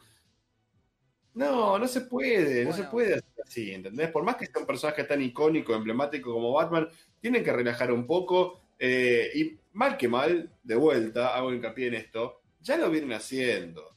De 2016 para acá, para mí hubo un, un ensayo entre bambalinas importante de cómo sería si nos cagamos un poquitito más en la continuidad y ahora sencillamente lo quieren oficializar. Yo no sé si están conscientes del concepto de backdoor pilot, que es cuando estás viendo una serie y de repente te meten un personaje nuevo a ver si pega y si, si a la gente le gusta le hacen su propia serie. Este, para mí fue eso, se hizo un backdoor pilot de cómo serían los cómics y ocho pasos huevo la continuidad en los últimos dos años, y ahora lo van a oficializar porque es la forma más sencilla de hacerlo, eh, porque hay otras implicancias a nivel industria, hay todo un tema con la distribución del formato físico de los cómics que está, empezando a, colapsar sobre sí mismo y el COVID no ayudó realmente. Eh, hay una movida grande a digital, o sea, hay muchas, muchas cosas que vienen de la mano que, que están favoreciendo un modelo de continuidad más relajado, quizás no, no continuidad, sino por ahí una continuidad más relajada dentro del título, no a través de los 60 títulos que publica DC mensualmente. Otro ejemplo que puedo poner, Young Justice, está en continuidad, es canónico, le importa tres carajos lo que está pasando en Action Comics a Young Justice, por más que se hayan encontrado con Superman y por más que los dos títulos los escriba Bendis. ¿Entendés? Ya está pasando, para mí solamente están oficializando algo que ya estamos viendo. Ok, voy a hacer una pregunta del punto de vista del público. Y, mm. es algo que yo tengo una respuesta para mí. Y lo hemos charlado en el chat de producción. Y me gustaría tener su opinión para quizás abrir debate, ¿no? Eh, mm. ¿Cuánto para atrás se considera romper continuidad? ¿Cómo cuánto para atrás? Ah, mira, si yo te digo, vos tenés un run de Batman de 50 años, ¿no? Sí. Y vos de repente tenés ganas de hacer algo nuevo. Y no, pues estás rompiendo continuidad. Tenés que tomar el origen o tenés que tomar los últimos 10, 15, 20, 25, 30, no sé, como dice arriba, abro hilo. Es, es interesante la pregunta. Mi opinión es la siguiente. Para mí, si nos ponemos súper estrictos en, modo policía de continuidad, y después de esto quiero ver qué, piensa Matt, así que anda, anda redactándotela. Este, para, si me pongo en policía de continuidad, para mí tenés que respetar el universo compartido que hay en ese momento. ¿Qué quiere decir esto? Hoy por hoy sería el de eh, New 52 barra Rebirth. En teoría todo eso es canónico ahora mismo. El origen de Batman es el que contó Snyder en esa porquería de Year Zero, que es ilegible realmente, tan, tan, pero tan malo. En teoría el origen de Batman ahora es ese, ¿sí? Así que lo que haces en contra de eso estaría rompiendo continuidad. Que para mí Tom King la rompió. Para mí Tom King se cagó en el Batman de Snyder. Es, otro Batman de Tom King.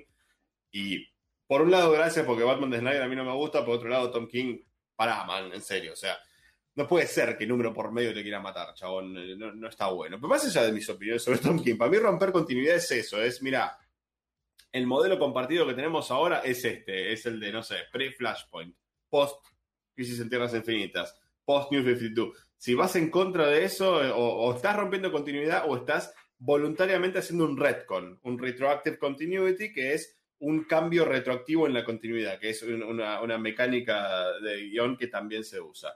Eh, y si nos relajamos más, si no, no estamos a ese nivel de policía, y acá me viene fantástico, estuve buscando eh, comentarios sobre autores emblemáticos ¿no? de la continuidad y encontré una conversación de gente en un foro con John Byrne. Eh, un tipo que de continuidad sabe bastante, puede ser que estableció la continuidad nueva de Superman después de Crisis en Tierras Infinitas. Y él dijo que una vez hablando con Paul Levitz, un tipo que fue guionista de Legión de Superhéroes y de un montón de cosas más en DC, fue, fue presidente de DC también, fue vicepresidente de Antañares, editor, hizo todo. Paul Levitz hizo todo. Paul Levitz lo dijo a John Byrne, continuidad es que Superman es kryptoniano. Nada más. El resto, vos contás con el personaje y la historia se te canta el culo. O sea, no, no rompas la base del personaje. Los, padres de Batman no pueden estar vivos. Wonder Woman tiene que ser una amazona. ¿Entendés? esos conceptos de núcleo del personaje se tienen que respetar. Eso es continuidad. Y después el resto, vos contar la historia que vos quieras, hacer que el personaje sea tuyo. Que es algo que también le dijeron a Scott Snyder y se lo tomó muy en serio con Batman. Pero le dijeron eso, para solucionar el problema de la continuidad del personaje, hace que el personaje sea tuyo. Yo estoy súper de acuerdo con el concepto del Barbareta. ¿eh? Súper de acuerdo. Para mí, eh, la ausencia de, la presión en la continuidad para un guionista a la hora de escribir uno de estos personajes es respetar la esencia del personaje y algunos hechos muy puntuales que han marcado a, a estos personajes y de ahí en adelante eh, escribí lo que quieras. Había un título finales de los 80, principios de los 90, creo, de Batman, que era Legend of the Dark Knight, que manejaba más o menos eh, este concepto. Era eh, diferentes equipos creativos agarraban, abordaban a Batman, utilizaban la base del personaje y en base a eso escribían historias sin preocuparse por lo que iba a escribir el siguiente equipo creativo, sin preocuparse por la continuidad. De hecho, ni siquiera se preocupaban por establecer las historias de Batman en un momento determinado. Algunas eh, hacían historias de Batman que parecían estar ambientadas en, en la época moderna y mm. otros mm. incluso por eh, la tecnología que veías, los diseños de trajes de Batman y de los batimóviles, que parecía que estaba ambientado ¿no? en la década del 60, en la década del 70. Sí. Entonces, pero bueno, eh, cada una de las historias seguía siendo una historia de Batman y seguían siendo historias geniales. Y era un, de hecho, fue un título que al menos hasta el número 50 era pero un título zarpadísimo de Batman. Eh, lo recuerdo, lo leí completo. completo muy buena historia.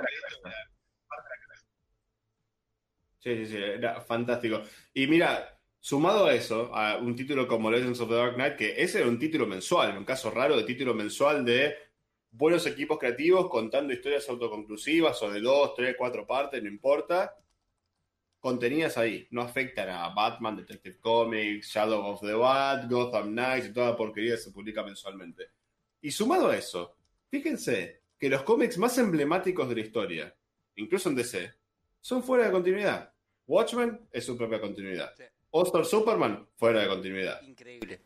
Batman The Dark Knight Returns es su propia continuidad. Tuvo un montón de secuelas que no deberían existir, pero es su propia continuidad. Más cerca en el tiempo, Doomsday Clock, su propia continuidad. La verdad, el estatus canónico o no de Doomsday Clock al día de hoy es un debate. Eh, Three Jokers, posiblemente el cómic de DC que mejor haya vendido este año, todavía está están debatiendo si es dentro de continuidad o no. Ese voy a preguntar. Eh, para mí está fuera de continuidad, ¿eh? ¿Cómo? Para mí está fuera de continuidad, me parece. Ese es otro programa, ese es otro programa, no voy a meter ese quilombo, pues es otro programa. Eh, más cerca del tiempo también, Wonder Woman The Earth, que no sé si terminó hace poco o se está publicando ahora, está fuera de continuidad. Es una historia de Wonder Woman en un futuro post-apocalíptico. Puede ocurrir, puede no ocurrir. O sea, eh, los noventas, Elseworlds. Los Elseworlds vendían como pan caliente, man. No había nada mejor que mostrarte una tapa que sugería que el cohete de Kal-El salió de Krypton y no cayó en Smallville, cayó en Gotham City. Y se creó con los Wayne hasta que los mataron y se convirtió en un Batman superpoderoso. Man, esas historias son geniales y hacen con los personajes lo que se le canta el culo y esa libertad creativa nos dio unas historias del carajo. De hecho, este año se estrenó un largometraje animado de Superman que está basado en un Elseworld. Eh, eh, y bueno, y ahí tenés prueba de que esas historias tienen un potencial enorme. Eh, y, y, también tenés prueba de que DC, en un momento dado, cuando inauguró la línea esta de, de Elseworld, eh, mm. es como que en algún punto tenía, tenía pensado que, que esto podía, eh, no, no, sé, no, no, quiero hablar, digamos, de que hicieron proyecciones a futuro, ¿no? Pero claramente esta idea a DC siempre le rondó. Este tema de, de decir, che, estas franquicias la verdad que son enormes y tienen mucho para poder explotarlas, solamente tenemos que dar eh, libertad creativa a los guionistas para que hagan cosas geniales y no preocuparnos tanto por lo que es la continuidad. Dejar que los guionistas vengan con sus propias ideas, exploten en estos personajes. Oh, eh, obvio, a nosotros nos encantan los Elseworlds, no todos los Elseworlds eran geniales, no. pero la gran mayoría sí. La gran mayoría tenían eh, realmente equipos creativos geniales, qué sé yo. Ike Acatena, por ejemplo, es un dibujante que una de las pocas, un dibujante argentino genial, que una de las pocas veces que pudo trabajar con Batman fue en un Elseworld, está genial, está tremendo. Eh, o sea, hay un montón de ejemplos de, de buenísimo. Viniéndonos más, eh, más para acá, está, hay una historia de Superman de cuatro partes, Secret Identity. Creo que oh, se llamaba así, está, ¿no? Está muy bien. Sí, la de Secret Identity. Está muy bien. en esa. ¿eh? Increíble si no es una de las mejores historias de Superman, le pegan el palo. Y es una historia completamente fuera de continuidad. De hecho, eh, no está protagonizada por Superman, per se. o sea, el, protagonista no es Superman, pero tiene todos los elementos del personaje, tiene todo, mm. todo la, toda la mitología metida dentro de esa historia. Y es una historia tremenda. Yo creo que mínimo la debo haber leído cinco veces completa, porque me encanta, estoy enamorado de esa historia. Matt, ¿puedo, bueno, no sé. ¿Puedo pararte un segundo? ¿Puedo pararte un y hacer una pregunta? A ambos dos, ¿eh? ¿Es hora de que DC largue la continuidad como modelo de negocio y arranque con muy buenas historias apuntadas al lector casual? Matt, vamos con vos primero. Sí, yo, si, estuviera en mí poder decidir eso, yo te diría sí, sí, vamos para adelante. Vamos para adelante porque esta es la que va hace 80 años que están explotando este modelo de negocio. Es, es hora de cambiarlo, primero porque necesitan un cambio, porque se les está, se les está acabando la mecha, están teniendo ya una mecha muy corta para lo que es este modelo actual de negocio que Martín lo mencionaba hace un rato, tiene un montón de problemas y uno de esos problemas, digamos, es sostener la regularidad de cada una de estas revistitas de 22 páginas todos los meses, impresas en papel. Está costando muchísimo, así que evidentemente necesitan eh, reevaluar ese modelo de negocio. Y si para reevaluar ese modelo de negocio tenés que patear eh, al carajo la continuidad, yo te digo, sí, papá, yo te voto. Si, ese es, eh, si esa es la decisión, yo los voto. Sí, sí. totalmente. Yo, mira, de vuelta, ¿no? Ojalá uno pudiese tener peso sobre estas decisiones. claro. Claro, ahora de ¿sabes qué se me ocurrió esto? No, no, son muy parecidos a Didio, pelado con barba, no tomate la mano, así, ya por miedo, ¿viste? Pero eh, estamos en una época en que yo creo que es más propicia que nunca esta transición para DC. Es necesaria, para empezar, eh, es, ecológica incluso, porque tendrían que imprimir menos. Para mí, el cómic mensual de DC, yo no creo que vaya a desaparecer ni que deba desaparecer. Personalmente, hoy por hoy está cada vez eh, más lejos de mi preferencia, la tira mensual de DC. Eh, yo creo que DC, esos títulos mensuales, debería, primero debería sacar menos, en cantidad quiero decir, no, no tener 60 títulos por mes saliendo, sino un número más reducido. Deberían ser digitales, casi exclusivamente, y dejar el formato físico para dos cosas. Uno, el libro Prestige tipo Three Jokers, que trajiste dos rockstars para hacerlo, que son Jeff Jones y Jason Favok, escritor hot del momento, hace 20 años ya, y uno de los mejores dibujantes de esta generación, Jason Favok, que es una bestia realmente. Eh, ¿Sabes qué va a vender? ¿Sabes qué va a vender? Es, Jones escribiendo Batman, dibujado por Favok, en una historia que es una secuela espiritual para Killing Joke y que resuelve un misterio donde Batman de repente tiene que admitir que por ahí se equivocó y que Joker no era un solo tipo, sino que entre. Ya está, man, se vende solo. Entonces, esas cosas directo a papel Directo en papel, la sacas en digital después, para que no tenga ganas de coleccionarlo, la sacas en digital después. Te aseguras la venta. Y los títulos mensuales, digital, macho. Digital, y ya está. Que, lo quiere seguir comprando, lo va a comprar, se lo va a leer una tablet, no sé qué va a hacer. O haces una tirada muy reducida, ¿viste? Pero la realidad es que el, mercado que hay hoy, el mercado directo, como se lo llama en Estados Unidos, se está achicando cada vez más, es cada vez más difícil de mantener. Y yo sé que esto que yo acabo de decir, acá es como decimos, bueno, sí, que saben como quieran. En Estados Unidos es súper polémica, eh, es una opinión como la mía, porque estás matando las comiquerías, básicamente. Las comiquerías allá no dependen tanto de merchandising y memorabilia como dependen acá, sino que dependen de suscripciones. Vos vas, te sacas una suscripción y vas una vez por mes o cuando se te canta el culo y esta, esta es mi lista de cómics, tomá, pum, te la llevas. Eh, los chabones viven de eso mayormente y cambiar el modelo de publicación, algo como lo que yo describí recién, es poner uno de los últimos clavos en el ataúd de las comiquerías. Pero la realidad es que las comiquerías están sufriendo desde los 90. Entonces yo no sé cuánto hay que alargar ese sufrimiento tampoco, tampoco ¿no? es, un tema muy complejo. Mira, Martín, tenemos justo un, mensaje de Mariano Cholaquian que dice, ¿por qué, ¿por qué debería DC tomar decisiones cuidando a, por ejemplo, las comiquerías? Sin continuidad, finalmente van a poder sacar solamente libros. Y tiene un punto muy a favor y, y estoy tristemente de acuerdo con eso, quizás en algún punto, porque, a ver, ustedes dieron su punto de vista, me falta el mío. Yo creo que el concepto de continuidad funciona mientras funcione. Y, en DC no funciona, chicos. Ya, ya probamos. Pero funcionó. Fue un modelo que vendió una barbaridad durante Añares. de mi vida. está bien, pero ¿sabes cuál es mi problema? Que de repente entre post-crisis y pre-crisis tenés tres números, boludo. Porque cada vez las crisis son cada vez más cortas. Ah, ¿entendés? Entonces es, tenés una crisis cada seis años donde me reseteas todo y yo no lo veo desde el punto de vista quizás como tuyo, Martín, o como tuyo, Matt. Es, a mí me encantan los cómics, soy muy fanático de los cómics. Leo, leo quizás otras cosas, pero me encantan. Y, y a mí lo que me pasa cuando leo cómics es, che, man, no entiendo que estoy leyendo. No, tenés que leer estos 137 números porque todo esto está llevando a la pre-crisis. No, va, no, basta. No, no, ni en pedo. No va a pasar. No, eso te mata, te mata. Entonces, a mí me pasó, o sea, yo tengo a mi hijo Valentín que tiene 15 años que me dice, che, man, quiero leer Green Lantern. ¿Por dónde arranco? Y viste cuando decís, no sé, boludo. No sé, no sé, no sé. Es re difícil tu pregunta. Claro. Y ¿Sabes más, que más quería, quería contestarte eso, me parece?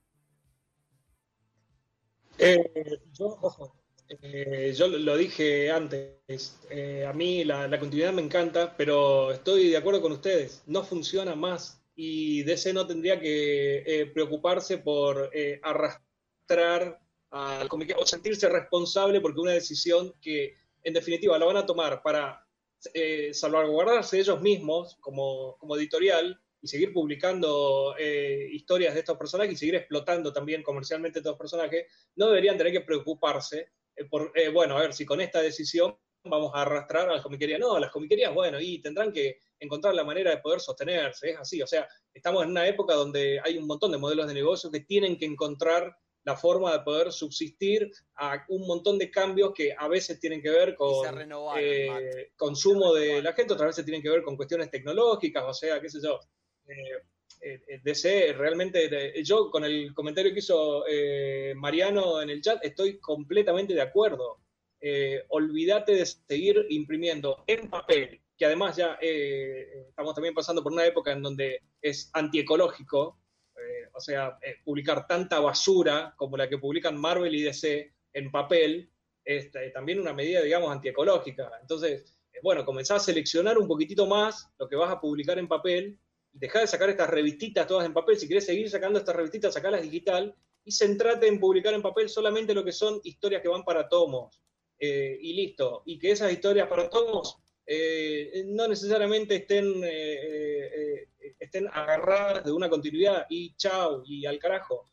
De última, es un modelo de negocio que lo podés probar durante un año o dos y ver cómo funciona. Y si no funciona, después volvés para atrás, qué sé yo, DC lo hizo un montón de veces, tomó un montón de decisiones donde, bueno, esto no funcionó, bueno, volcaron, volvieron otra vez a la ruta y listo, y ahí están, qué sé yo, o sea, no, pasa nada. Sí, sí, sí, yo estoy completamente de acuerdo con eso. Che, le quiero mandar un saludo a Marian. Eh, pásense por su blog, por Ouroboros World, y también tiene el canal en YouTube con ese nombre también está muy metido en la industria del cómic, tiene mucha, mucha idea del tema, así que les recomiendo que pasen por ahí. Algún día cuando pueda seguramente él se dará una vuelta por acá que me encantaría. Eh, pero sí, es, es un momento raro, es un momento con muchos cambios. Este, yo la verdad estoy, como muy, muy pragmático para esas cosas. Es como el modelo no funciona, cambia el modelo, man, ya está. Si el modelo de continuidad no está funcionando, abandonalo. Y cuenta, Martín, ese es el tema. Todavía... No es que no se dan cuenta, no son boludos, es como que no, se animan, va, a haber mucho, mucho backlash, va, a haber quilombo, ¿viste? Eh, y pero, aparte, pero, damos... también te va a haber una cosa de, no querer mostrar una cierta debilidad, ¿no? Porque a nivel empresa, o sea, ponete desde el punto de vista totalmente de negocio, fuera de que si continuidad o no continuidad, que las historias, que los autores, no, ponete desde el punto de vista negocio, ¿sí? DC es una empresa que pertenece a Warner, Warner pertenece a ATT. Si ATT hace la bajada de línea, che, miren, vamos a cortar las publicaciones mensuales a un 20%, se van a publicar solamente de Books Prestige, todo digital, si el run de 100 números de Tom King vendió bárbaro en digital, bueno, imprimirlo, si no, ni en pedo. ¿Entendés? Se puede llegar a ver a nivel empresarial como un signo de debilidad. Yo creo que les puede preocupar por ese lado. Es un claro signo de debilidad eso, ¿eh? Y bueno, ¿Ves? Ellos por ahí lo están haciendo con las mejores de las intenciones, como diciendo, miren, la verdad que el modelo no está andando tan bien, creemos que podemos hacer eh, un recorte por acá y por allá, que mejore el modelo, que mejore las ventas, que genere estos números y que eso, y listo. Pero la gente que ve, la gente dice, ah, dejó, DC dejó de imprimir cómics después de 85 años. Ya está, se funden, se funden. Eso es una patada en las bolas. O sea, a mí como una persona, un civil normal, común y corriente, ¿no? Que cuyo superhéroe favorito es de DC. A mí lo que, y lo voy a, lo voy a blanquear acá, y chicos, vamos a hablarlo público y claro, a mí me, me, revienta la chota que de repente es, no puedo explicarle a otra persona qué leer para decir, disfrutarlo como yo lo disfruté leyendo cómics desde el 97, por ejemplo. Entonces, es... Me, me, es imposible, porque es... No, pues, leí, por ejemplo, mi hijo me dice, no, leí lo último de Green Lantern, no está tan bueno. Y no, no está tan bueno, o sea, no está bueno. No, tenés que leerte este run. Y, ahí es cuando vas al trade paperback, ahí es cuando vas y le pasas un tomito de no, ¿sabes qué? Leete este run. Claro, claro, Jordan tiene anillo, tiene poder. Lee la historia. Pero es lo, que dice, es lo que dice Matt, es si nucleas excelentes historias en un TPB y te focalizás en ese mercado, loco, quizás podés hacer una diferencia, ¿entendés? Contar buenas historias, concentradas, rompiendo continuidad o no, qué sé yo. Sí. Si no te puedes arreglar con una crisis y listo. claro, de última tenés un STPB pasa a ser precrisis de algo. Mm. Totalmente. No, sé, Marco, qué pensás? No sé, ¿vos qué pensás? Sí, hay una cuestión que tienen también estas editoriales que, eh, que obviamente eh, venimos hablando hace bastante tiempo, hace bastantes minutos de este tema del modelo de negocio. Hay una cuestión con los numeritos de las regulares que están completamente obsesionados tanto en DC como en Marvel con ese tema y ese mm. es un tema que eh, de buenas a primeras parece infranqueable. Miren todo el quilombo que, han hecho alrededor de los, de los números mil, de, o sea, de, de, action, de, detective, o sea, eh, es, como una cosa que evidentemente para ellos es muy fuerte, no sé si pasa también por una cuestión cultural del consumo del norteamericano promedio acerca de, este tema de los números, de la numeración, tanto Marvel como DC muchas veces como que han reseteado esas numeraciones y de repente, digamos, esos reseteos no funcionaron tuvieron que volver y retomaron y había alguien que había llevado la cuenta de ese reset y después se juntan, digamos, todo eso, ese reset de nuevo y de, repente aparece, digamos, una jalga así, 646, pero pará, la jalga anterior era 23, ¿cómo ahora está 646? Y bueno, no, qué sé yo, es así, eh, estos 23 números que te pusieron se suman y bueno, y ahora HAL, viste, tiene 600 y pico de... Es como, es una obsesión que tienen ellos, digamos, con, con ese tema de los numeritos, que, que, parece, eh, eh, la verdad que a mí siempre me pareció estúpido. No, lo puedo describir de otra manera. Ese tipo de, cuestiones me parecieron estúpidas y me parecieron que van por afuera de esto que estamos hablando del tema de la continuidad y muchas veces afectan de forma negativa a los títulos. Esas obsesiones con esos números redondos y con alcanzar esa numeración. A veces editorialmente se toman decisiones, digamos, que son casi suicidas para poder llegar a una numeración determinada y poder tener ese festejo y poder lograr que un mes esa revista eh, aparezca en el top 10 de venta, un mes. O sea, eh, tomás como tantas decisiones tan, tan erradas o tan polémicas para poder lograr esos números redondos. Y todo tiene que ver con esto que estamos hablando ahora, con seguir manteniendo este modelo de negocio donde cada uno de estos personajes tiene que salir todos los meses, sí o sí, con una revistita de 22 o de 48 páginas. Y a veces de manera quincenal. O sea, es una locura. La verdad que lo pensás ahora, en los tiempos que vivimos, y es una locura. Era algo que quizás tenía sentido en la década del 90, cuando cambiamos de siglo, pero hoy en día ya no, tiene sentido. no, totalmente. y aparte todo esto va acompañado, sí. No, no, no, expresate después fui yo, disculpe. Ah, bueno, bueno. No, iba, iba a agregar algo más, una noticia también de las últimas semanas que acá no mencionamos, ahora que estamos hablando de la, del el costado empresarial de todo esto hace unas semanas, en septiembre, si recuerdo bien, DC echó un montón de gente. Y no echaron este, editores medio pelo que habían arrancado hace 15 minutos, no, no, no, echaron gente con más de 20 años de trayectoria en la empresa o en la industria del cómic en general. Echaron eh, managers de nivel muy senior, realmente de nivel muy alto. Y hace una semana y media lo hicieron de vuelta. O sea, hubo una limpieza de personal de alto management zarpada. Entonces, eso tampoco se ve bien. Entre eso, la reducción de la tirada, los problemas de distribución, todo este asunto de qué va a pasar en marzo y nadie sabe. Y marzo, a nivel en, la cabeza del, tipo que publica cómics, marzo está a la vuelta de la esquina. Marzo está acá nomás, eh. felicitaciones de marzo. Marzo, ya, está hecho. Por eso, así que el otro rumor que anda dando vueltas es que en junio DC va a dejar de imprimir todo. Hasta, se ha llegado a comentar que Jim Lee se va a ir de DC también, que Jim Lee hoy por hoy está, está como publisher. Lo, escuché, este, lo escuché. Yo la verdad ya esas noticias tan apocalípticas no las creo, yo no creo que en junio vayan a dejar de imprimir, no creo que... Jim Lee por ahí se va, me chupo huevos si Jim Lee se va, sinceramente, creo que hay gente más idónea para el cargo. Eh, otra, otra que pasó fue que Jeff Jones anunció que junto con Gary Frank, el dibujante de que hizo Doomsday Clock con él, van a publicar una obra eh, de ellos que se llama Geiger y la van a publicar con Image Comics, o sea fue como, wow, hasta Jeff Jones se fue a la garcha, porque él ahora está, está fuera de nómina en DC, él tiene su propia productora y tipo hace contenido para DC a contrato, digamos, ¿no? Y de repente fue como, oh, esto no lo quiero publicar en DC, lo publico en Image. Uh, uh, uh, en serio, mira, si se va Jones, es como, no, no, no, se fue la orquesta de Titanic, ¿entendés? No. Disculpame, Martín, pero análogamente, Geoff Jones y Gary Franks tienen Batman, creo que Earth One, volumen 2 o 3 para junio del 2021. O sea. Sí, también. Por eso, no. Yo no, no, pero lo que están diciendo es que DC dejaría de publicar los títulos mensuales en junio.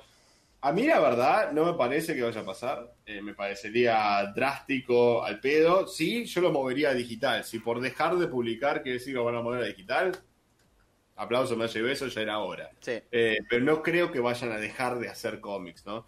Eh, hay todo un quilombo de fondo muy, muy, muy grande que es que ATT, que es la, compañía dueña de Warner y por extensión de DC, está endeudada hasta el carajo, cifras astronómicas que nosotros los pobres mortales no podemos ni contener en la cabeza, pero este no creo que vayan a cortarla por ese lado, porque cualquier cosa que produzca DC son cosas que se pueden adaptar a cine y TV el día de mañana. Entonces, ¿Cómo vas a.? Yo, la verdad creo que sería pegarse un tiro en las rodillas. Yo no, inundaría una granja de propiedades intelectuales gratis. No, no, la verdad me parece ridículo. Totalmente. Che, voy a, hacer una pregunta para tanto Matt como Martín. Vamos en orden, así que vamos con Matt primero.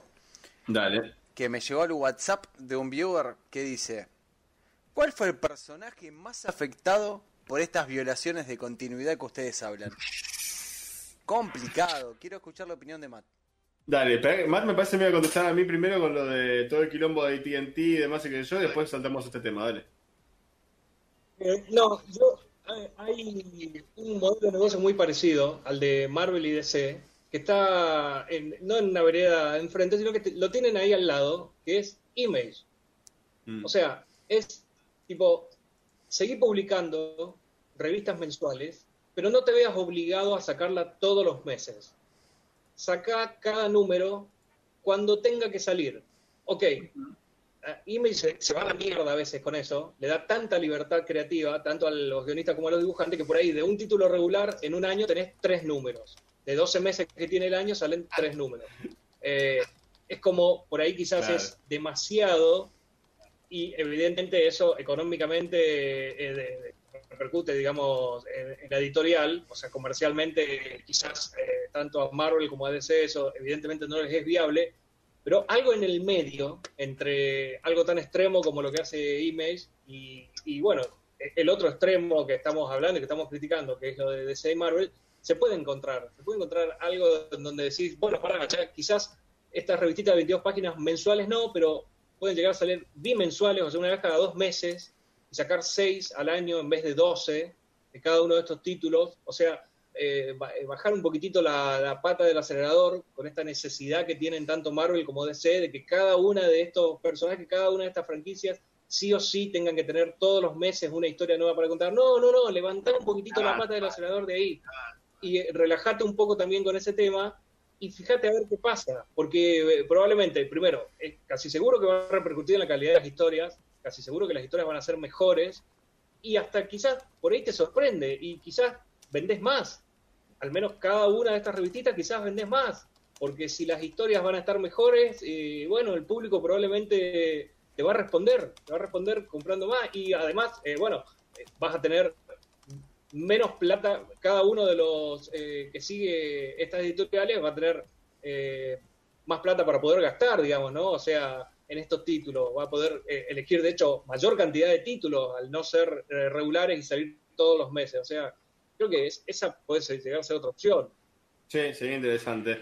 Este, la verdad, sí, me parece excesivo el, bueno, 12 meses te saqué tres números de Image, pero algo en el medio, ¿no? O sea, tiene, tiene que haber algo, en el medio que pueda funcionar. Eh, Ojo, igual. Yo, sigo abogando porque vayan a digital. Igual, perdóname, 12 meses, tres números genera expectativa si son tres buenos números.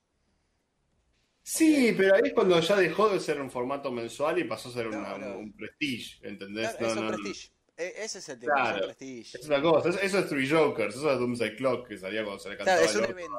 Es un evento.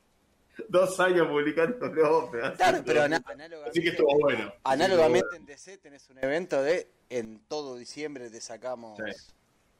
¿Entendés? Claro. Ahora de serie hizo re bien. Nueve numeritos, te hicimos un evento en diciembre, todo fantástico. Bueno, che, escúchame, vamos con entonces esta pregunta de asociación por WhatsApp que era ¿cuál es el personaje que a nuestro parecer fue el más manoseado por los cambios de continuidad, verdad? Exactamente. Sí, el que peor la pasó por los cambios de continuidad a nivel lector, ¿eh? A nivel lector, no a nivel de quizás nivel de poder o quizás de cambios positivos, sino estamos buscando más lo negativo. Dale, dale. Matt, ¿qué decimos primero? Vamos de, vamos de Flashpoint para acá, ¿no? Porque si no, quilombo. No sé. Eh, eh, yo estoy convencido que Superman. Yo, si me tengo que jugar por uno, me lo, me lo juego por Superman. O sea, Superman en, en River tuvo a un Jürgen y un Tomasi que estaban los dos eh, muy, muy enfocados, estaban muy, muy muy prendidos con el personaje. Eh, y la, a mí la llegada de Bendis eh, me destruyó un, eh, un run que lo estaba disfrutando muchísimo. No es la primera vez, aparte, que le pasa eso a Superman en la última década, diría. Ya con New 52, no digo que lo previo a New 52 de Superman estuviera muy bueno, pero lo que pasó durante New 52 en Superman, digamos, era, era, realmente era un desastre. Eh, diría que Batman estaba bastante, bastante parejo con Superman, pero eh, Batman tiene esa característica de que, bueno, no sé, es un personaje un poquitito más maleable, eh, si bien la continuidad lo afecta, lo afecta muchísimo, y sobre todo, digamos, para las personas que orbitan alrededor de Batman, quizás no tanto para Batman per se, pero sí para los personajes secundarios que orbitan en el universo de Batman, eh, me parece que a, eh, Superman, o al menos así lo sentí yo, eh, Superman es un personaje que se vio terriblemente afectado por, por esta cuestión, básicamente, de que entre un guionista como Bendis y desconozca completamente lo que se hizo en los últimos dos años antes que él llegara. O sea, que no le diera la, pero el más mínimo artículo, que no le importara en absoluto. y eran, pero flaco, es el mes anterior a que vos llegaste, lo que se estaba escribiendo. O sea, no te estoy pidiendo, digamos, que, hayas leído todo el, todo el run del Super Squad de Mike Carlin. No, amigo, era lo que estaban haciendo Jurgen y Tomás antes que llegaras vos. Es como, para mí fue demasiado eso. Sí, e, esa transición fue eh, grave. grave es la palabra que se me ocurre. Porque, a ver, estás poniendo un ejemplo sencillo dentro de todo, porque Jorgensen Action, Tomás y en Superman, Superman enfocado en la familia, en que ahora tiene un hijo, que ahora aparte de superhéroe es padre de familia, se reinsertó en la continuidad, etcétera, etcétera. Action, mientras tanto, era como más este aventuras, ¿viste? Está, está bien, está bien, pero era el mismo Superman. Era el mismo Superman en los dos títulos, no había duda de que era el mismo Superman en los dos títulos. Este, y después llegó Wendy y rompió todo, tipo, Estamos casados con Lois cuando nos acordamos y de pedo estamos durmiendo los dos el mismo día en la misma cama. Y John Kent ahora tiene 17 años y vive en el año 3020, no sé, carajo, el año está transcurrido la religión. Eh, sí, fue, fue, está vivo. Fue cualquiera, la verdad fue bastante cualquiera. Eh, y si te fijas, el manoseo de Superman de Flashpoint para acá es tremendo. Tremendo. O sea, primero con esos dos Supermans irreconciliables de. Creo que era Jorgens, el que escribía Superman en New 52 eh, o Jones, no me acuerdo. El bully. Eh, el bully. ¿eh? El que era tipo un no. No, sí, sí, era, e, ese era el de Justice League que lo escribía Jeff Jones, pero no me acuerdo si el título central Superman de New 52 lo escribía Jurgens con, con dibujos de George Pérez. Creo que sí, pasa que entraba y se veía un par de guionistas ahí. Mientras en Action tenías a Morrison haciendo la suya, supuestamente el mismo personaje con cinco años de diferencia, el de Action siendo cuando arranca y el de Superman siendo el experimentado con cinco años, y vivía mandándose cagadas igual. Eh, eran irreconciliables los dos. Después pasaban por la etapa esa en que Superman estuvo sin poderes, que se tuvo que hacer quimioterapia con Kryptonita. Mientras verdad, el Día de la Justicia estuvo bien. Kryptonita, la ah, qué, saga de mierda que fue esa, donde de vuelta también el mundo entero se había enterado que él era Clark Kent, pero no en sus términos. Así que estuvo mal.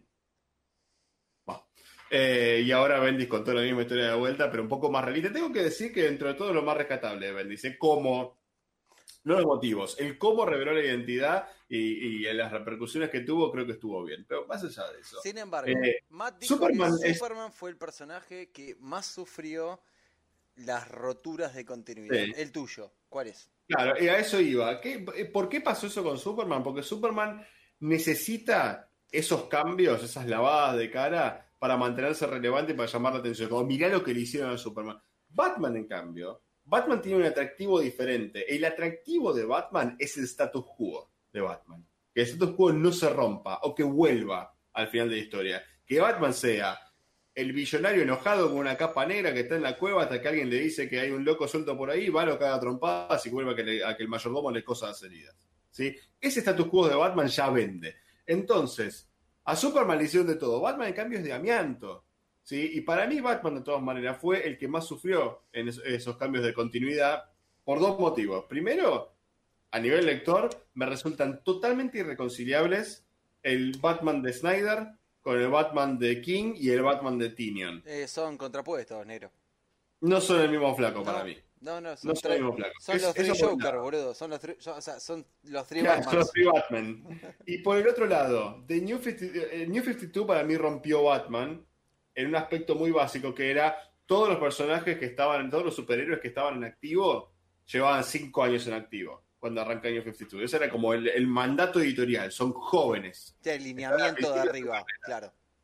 Pero había otro mandato editorial, que era que New 52 afecte a dos títulos lo mínimo indispensable. Los dos títulos eran los dos títulos que más vendían en ese momento, Batman y Green Lantern. Con lo cual, tenemos un Batman que tiene cinco años en activo, y que tuvo cuatro Robins, uno de los cuales es su hijo de 10 años. O sea, tienen editores, pero no tienen gente que sabe de matemática, evidentemente. O sea, para mí fue una cosa tan estúpida cuando estaba leyendo que decía, ¿esto es en serio, boludo? O sea, este, me están vendiendo que este flaco de Batman hace 5 años y ya tuvo un Robin que es Nightwing y tiene como 22 años. Jason Todd que se lo mató y volvió que fue Robin tres semanas, el chabón. Entonces, mientras tanto, Tim Drake estaba ya descubriendo la identidad y le dijo: Yo no voy a hacer, voy a hacer un Robin, pero no voy a ser tu Robin. Voy a ser siempre Red Robin y voy a ser la mía cuando a mí se me cante, pero dame plata. No entiendo la relación. Me voy a Europa, chao. Claro, y de repente, mientras resolvía eso con esos tres Robin por WhatsApp, de repente, ¿quién es? Ah, yo, soy tu hijo y quiero ser Robin. Sí, ¿quién no quiere ser Robin, boludo? Por poco Alfred no tiene una capa amarilla puesta, la concha de su hermana. Pero fue cualquiera, cualquiera, cualquiera. Eh, me puso mal. Dejo para mí el más roto a nivel continuidad de ese aspecto fue Batman. pero de forma diferente que Superman. A Superman era como, mira, me he concha de status quo permanentemente. Y con Batman era, voy a mantener status quo, pero voy a hacer que sea ridículo. No sé qué es peor, sinceramente, pero voy a quedar con Batman. No, está muy bien. Era, era, era para saber la opinión de ustedes dos. Matt, ¿algún retruque con Batman? No, no, estoy completamente de, acuerdo en que, bueno, Batman siempre tuvo problemas con eh, el paso del tiempo y los Robin, o sea, eh, eh, básicamente a la, a la, continuidad de Batman, la existencia de los Robin le cagó siempre la vida. O sea, no, nunca tuvo sentido el crecimiento de Dick Grayson y Dick Grayson ya siendo Nightwing y siendo eh, el líder de los Titans, pero ya adulto, ya como Nightwing, o sea, como un treintañero, y, que Batman siga coleccionando Robins, eh, es, como algo que no. siempre no, funcionaba. Claro, o sea, no. Eh, es algo que, eh, bueno, eso también es un problema justamente con, con Batman porque Batman tuvo nunca tuvo un reseteo. O sea, la cronología de Batman eh, nunca fue afectada por Crisis, ni por Zero Hour, ni por, por, por, nada. Nunca tuvo un reseteo. El tipo viene, literalmente viene arrastrando 80 años de cronología. Entonces, indefectiblemente eh, va a entrar, digamos, en estos pozos ridículos que eh, acabas de mencionar, Martín, porque no hay manera, no hay forma, no, no se sostiene. No, papá, eh, no en los la vereda de enfrente.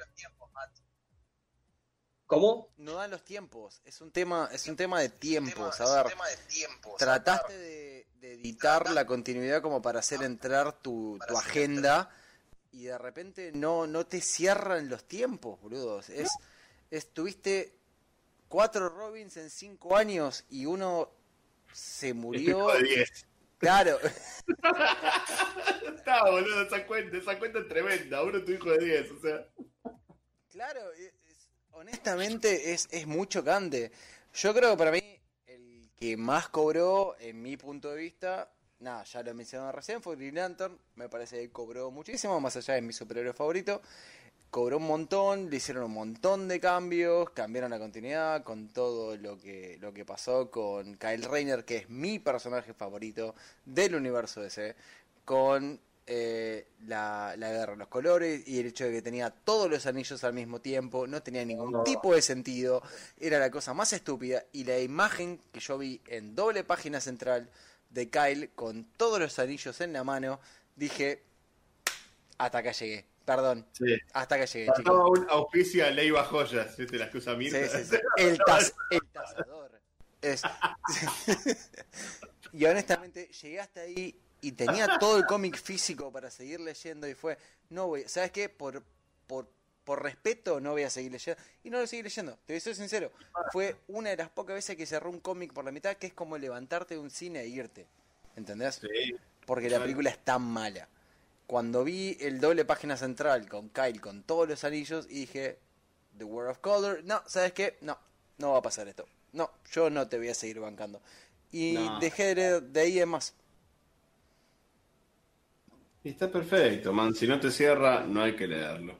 No, totalmente. Pero bueno, es bueno saber cuál fue el concepto de cada uno. O sea, Matt dijo que Superman, vos dijiste que Batman, ambos dos tienen argumentos muy buenos.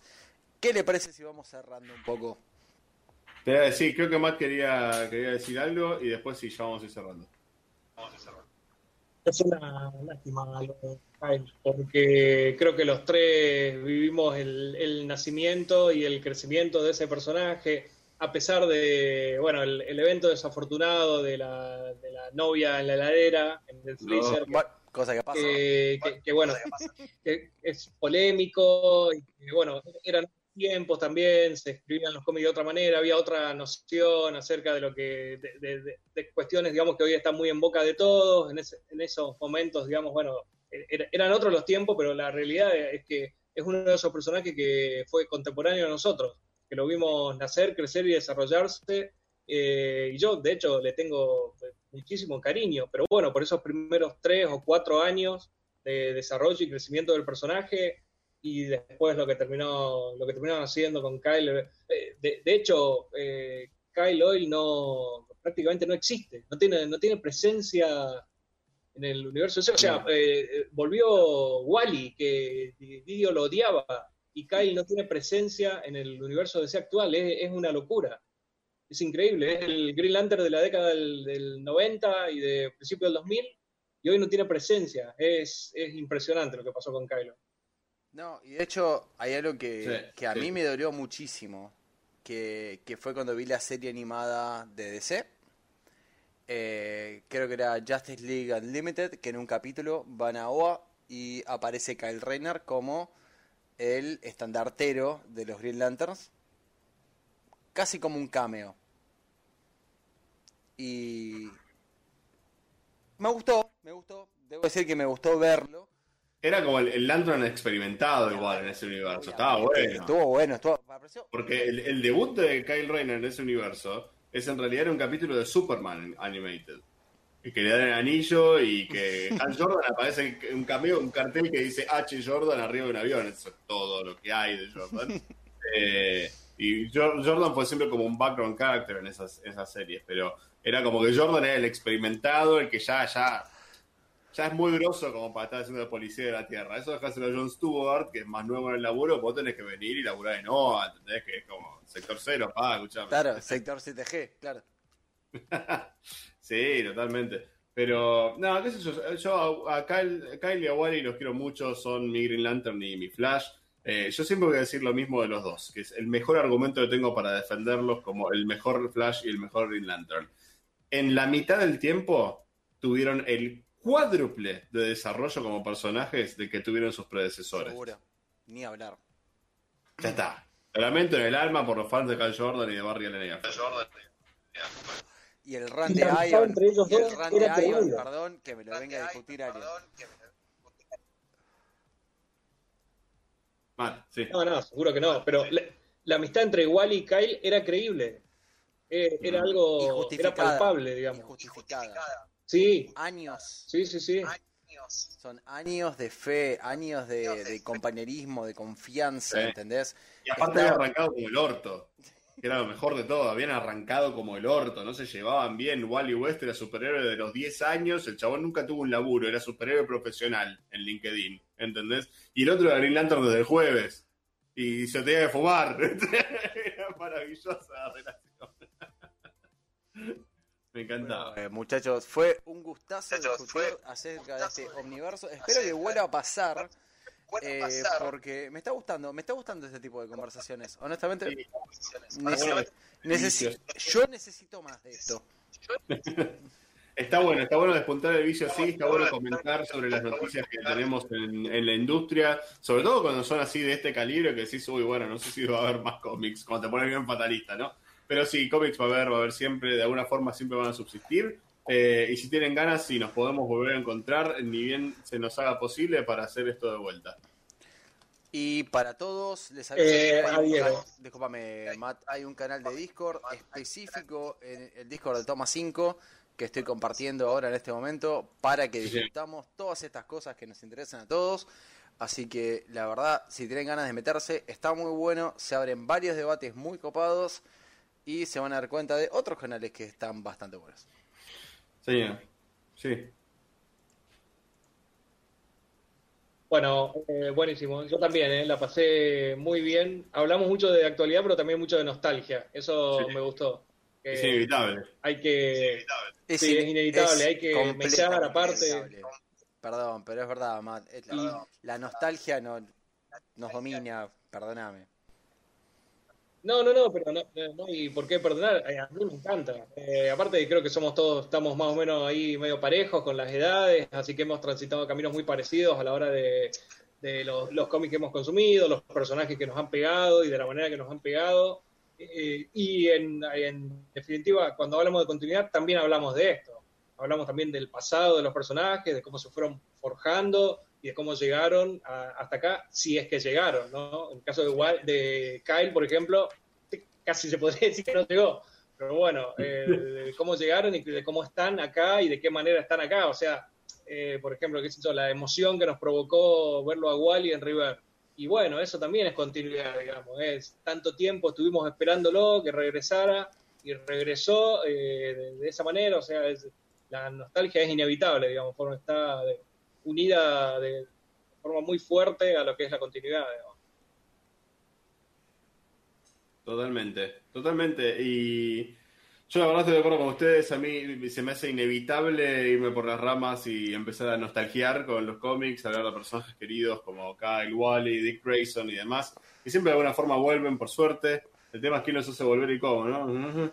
Pero bueno, ¿qué va a ser? Todo no se puede tener. Pero bueno, vamos a ver qué nos para el año que viene eh, con DC Comics. Yo, eh, eh, la verdad, que quiero, quiero tener fe. ¿Viste cuando decís, no tengo fe todavía, no la tengo 100% formada, pero necesito que ande? Es como cuando todavía no habíamos visto Justice League. Sí, la de 2017, sí, la de Josh No habíamos visto todavía, decíamos, yo necesito que esta película esté buena. Sí. Así está para que no me bardeen, ¿entendés? Necesito que esté buena, solo por eso. Estoy en ese estado con DC ahora, necesito que los cómics vuelvan a estar buenos, necesito que lo que pase en marzo esté bueno. Matt, eh, te hago una pregunta si te interesa y la, y la dejo picando. ¿Qué te parece un debate en algún momento? ¿Cuál es el flash más rápido? La dejo picando acá, ¿eh? ahora, ahora, ahora, ahora vamos a ir cerrando. No, no, no, no, no para, para, otro programa, por eso. Vamos a ver si a la gente le gusta. Negro, muchísimas gracias por venir. Fue un gustazo tenerte acá, la verdad. Fue un gustazo eh, tenerte acá. Me encantó, me encantó todo lo que dijiste. Creo que estoy de acuerdo con un 80%, hay un 20 medio swing, pero está muy bien. Martín, tu conocimiento es invaluable siempre.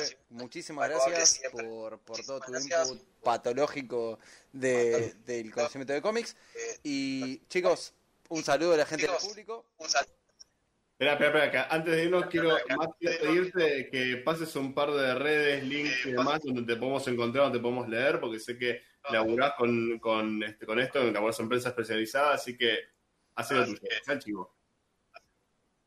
Eh, bueno, tengo una, una, sección en la página de Comiqueando. Comiqueando creo que la deben conocer. Es, eh, es una página, digamos, que nuclea. Es un portal de noticias de historieta argentino que está manejado, digamos, gerenciado, por así decirlo, por Andrés Acorsi. Tiene un montón de gente que escribe muy bien.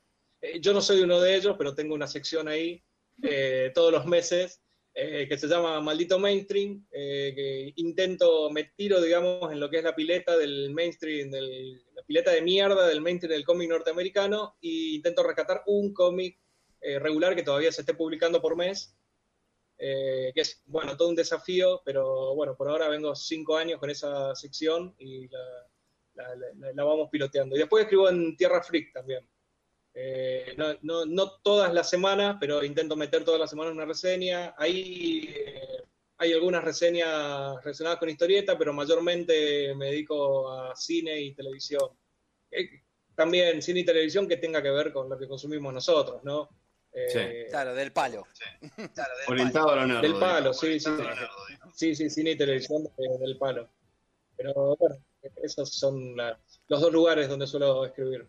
Bueno, che, eh, muchísimas gracias por la invitación, eh, en serio. La verdad, no, por favor, un gustazo y ojalá este, hagamos esto de vuelta pronto y sumes a, los créditos que acabas de mencionar también participar acá en Toma 5 cuando, cuando tenemos ganas de hablar de cómic, vamos a poner así, sin una S el tipo Kun Agüero. ¿Sabes, sabes, que me, ¿Sabes que me gusta como título del programa? Cuando tenemos ganas de hablar de cómics. ¿Por qué no? ¿Por qué no? Realmente. Tiene que haber algo mejor y más resumido. Está, es un trabajo en progreso, chicos, pero bueno, les quiero dar las gracias a los dos por haber estado acá. Es re tarde, vamos a dejarnos en paz a, a ustedes, a mí, a toda la gente que está acá enganchada viéndolo. Y vamos a repetir esto ni bien se pueda, ¿les parece? Me parece perfecto. Matt, muchísimas gracias por estar. Martín, excelente. Tu input, eh, Kile, excelente la operación. Nada, la parte, la parte más siempre está, así que. Fue un gustazo. Adiós a todos.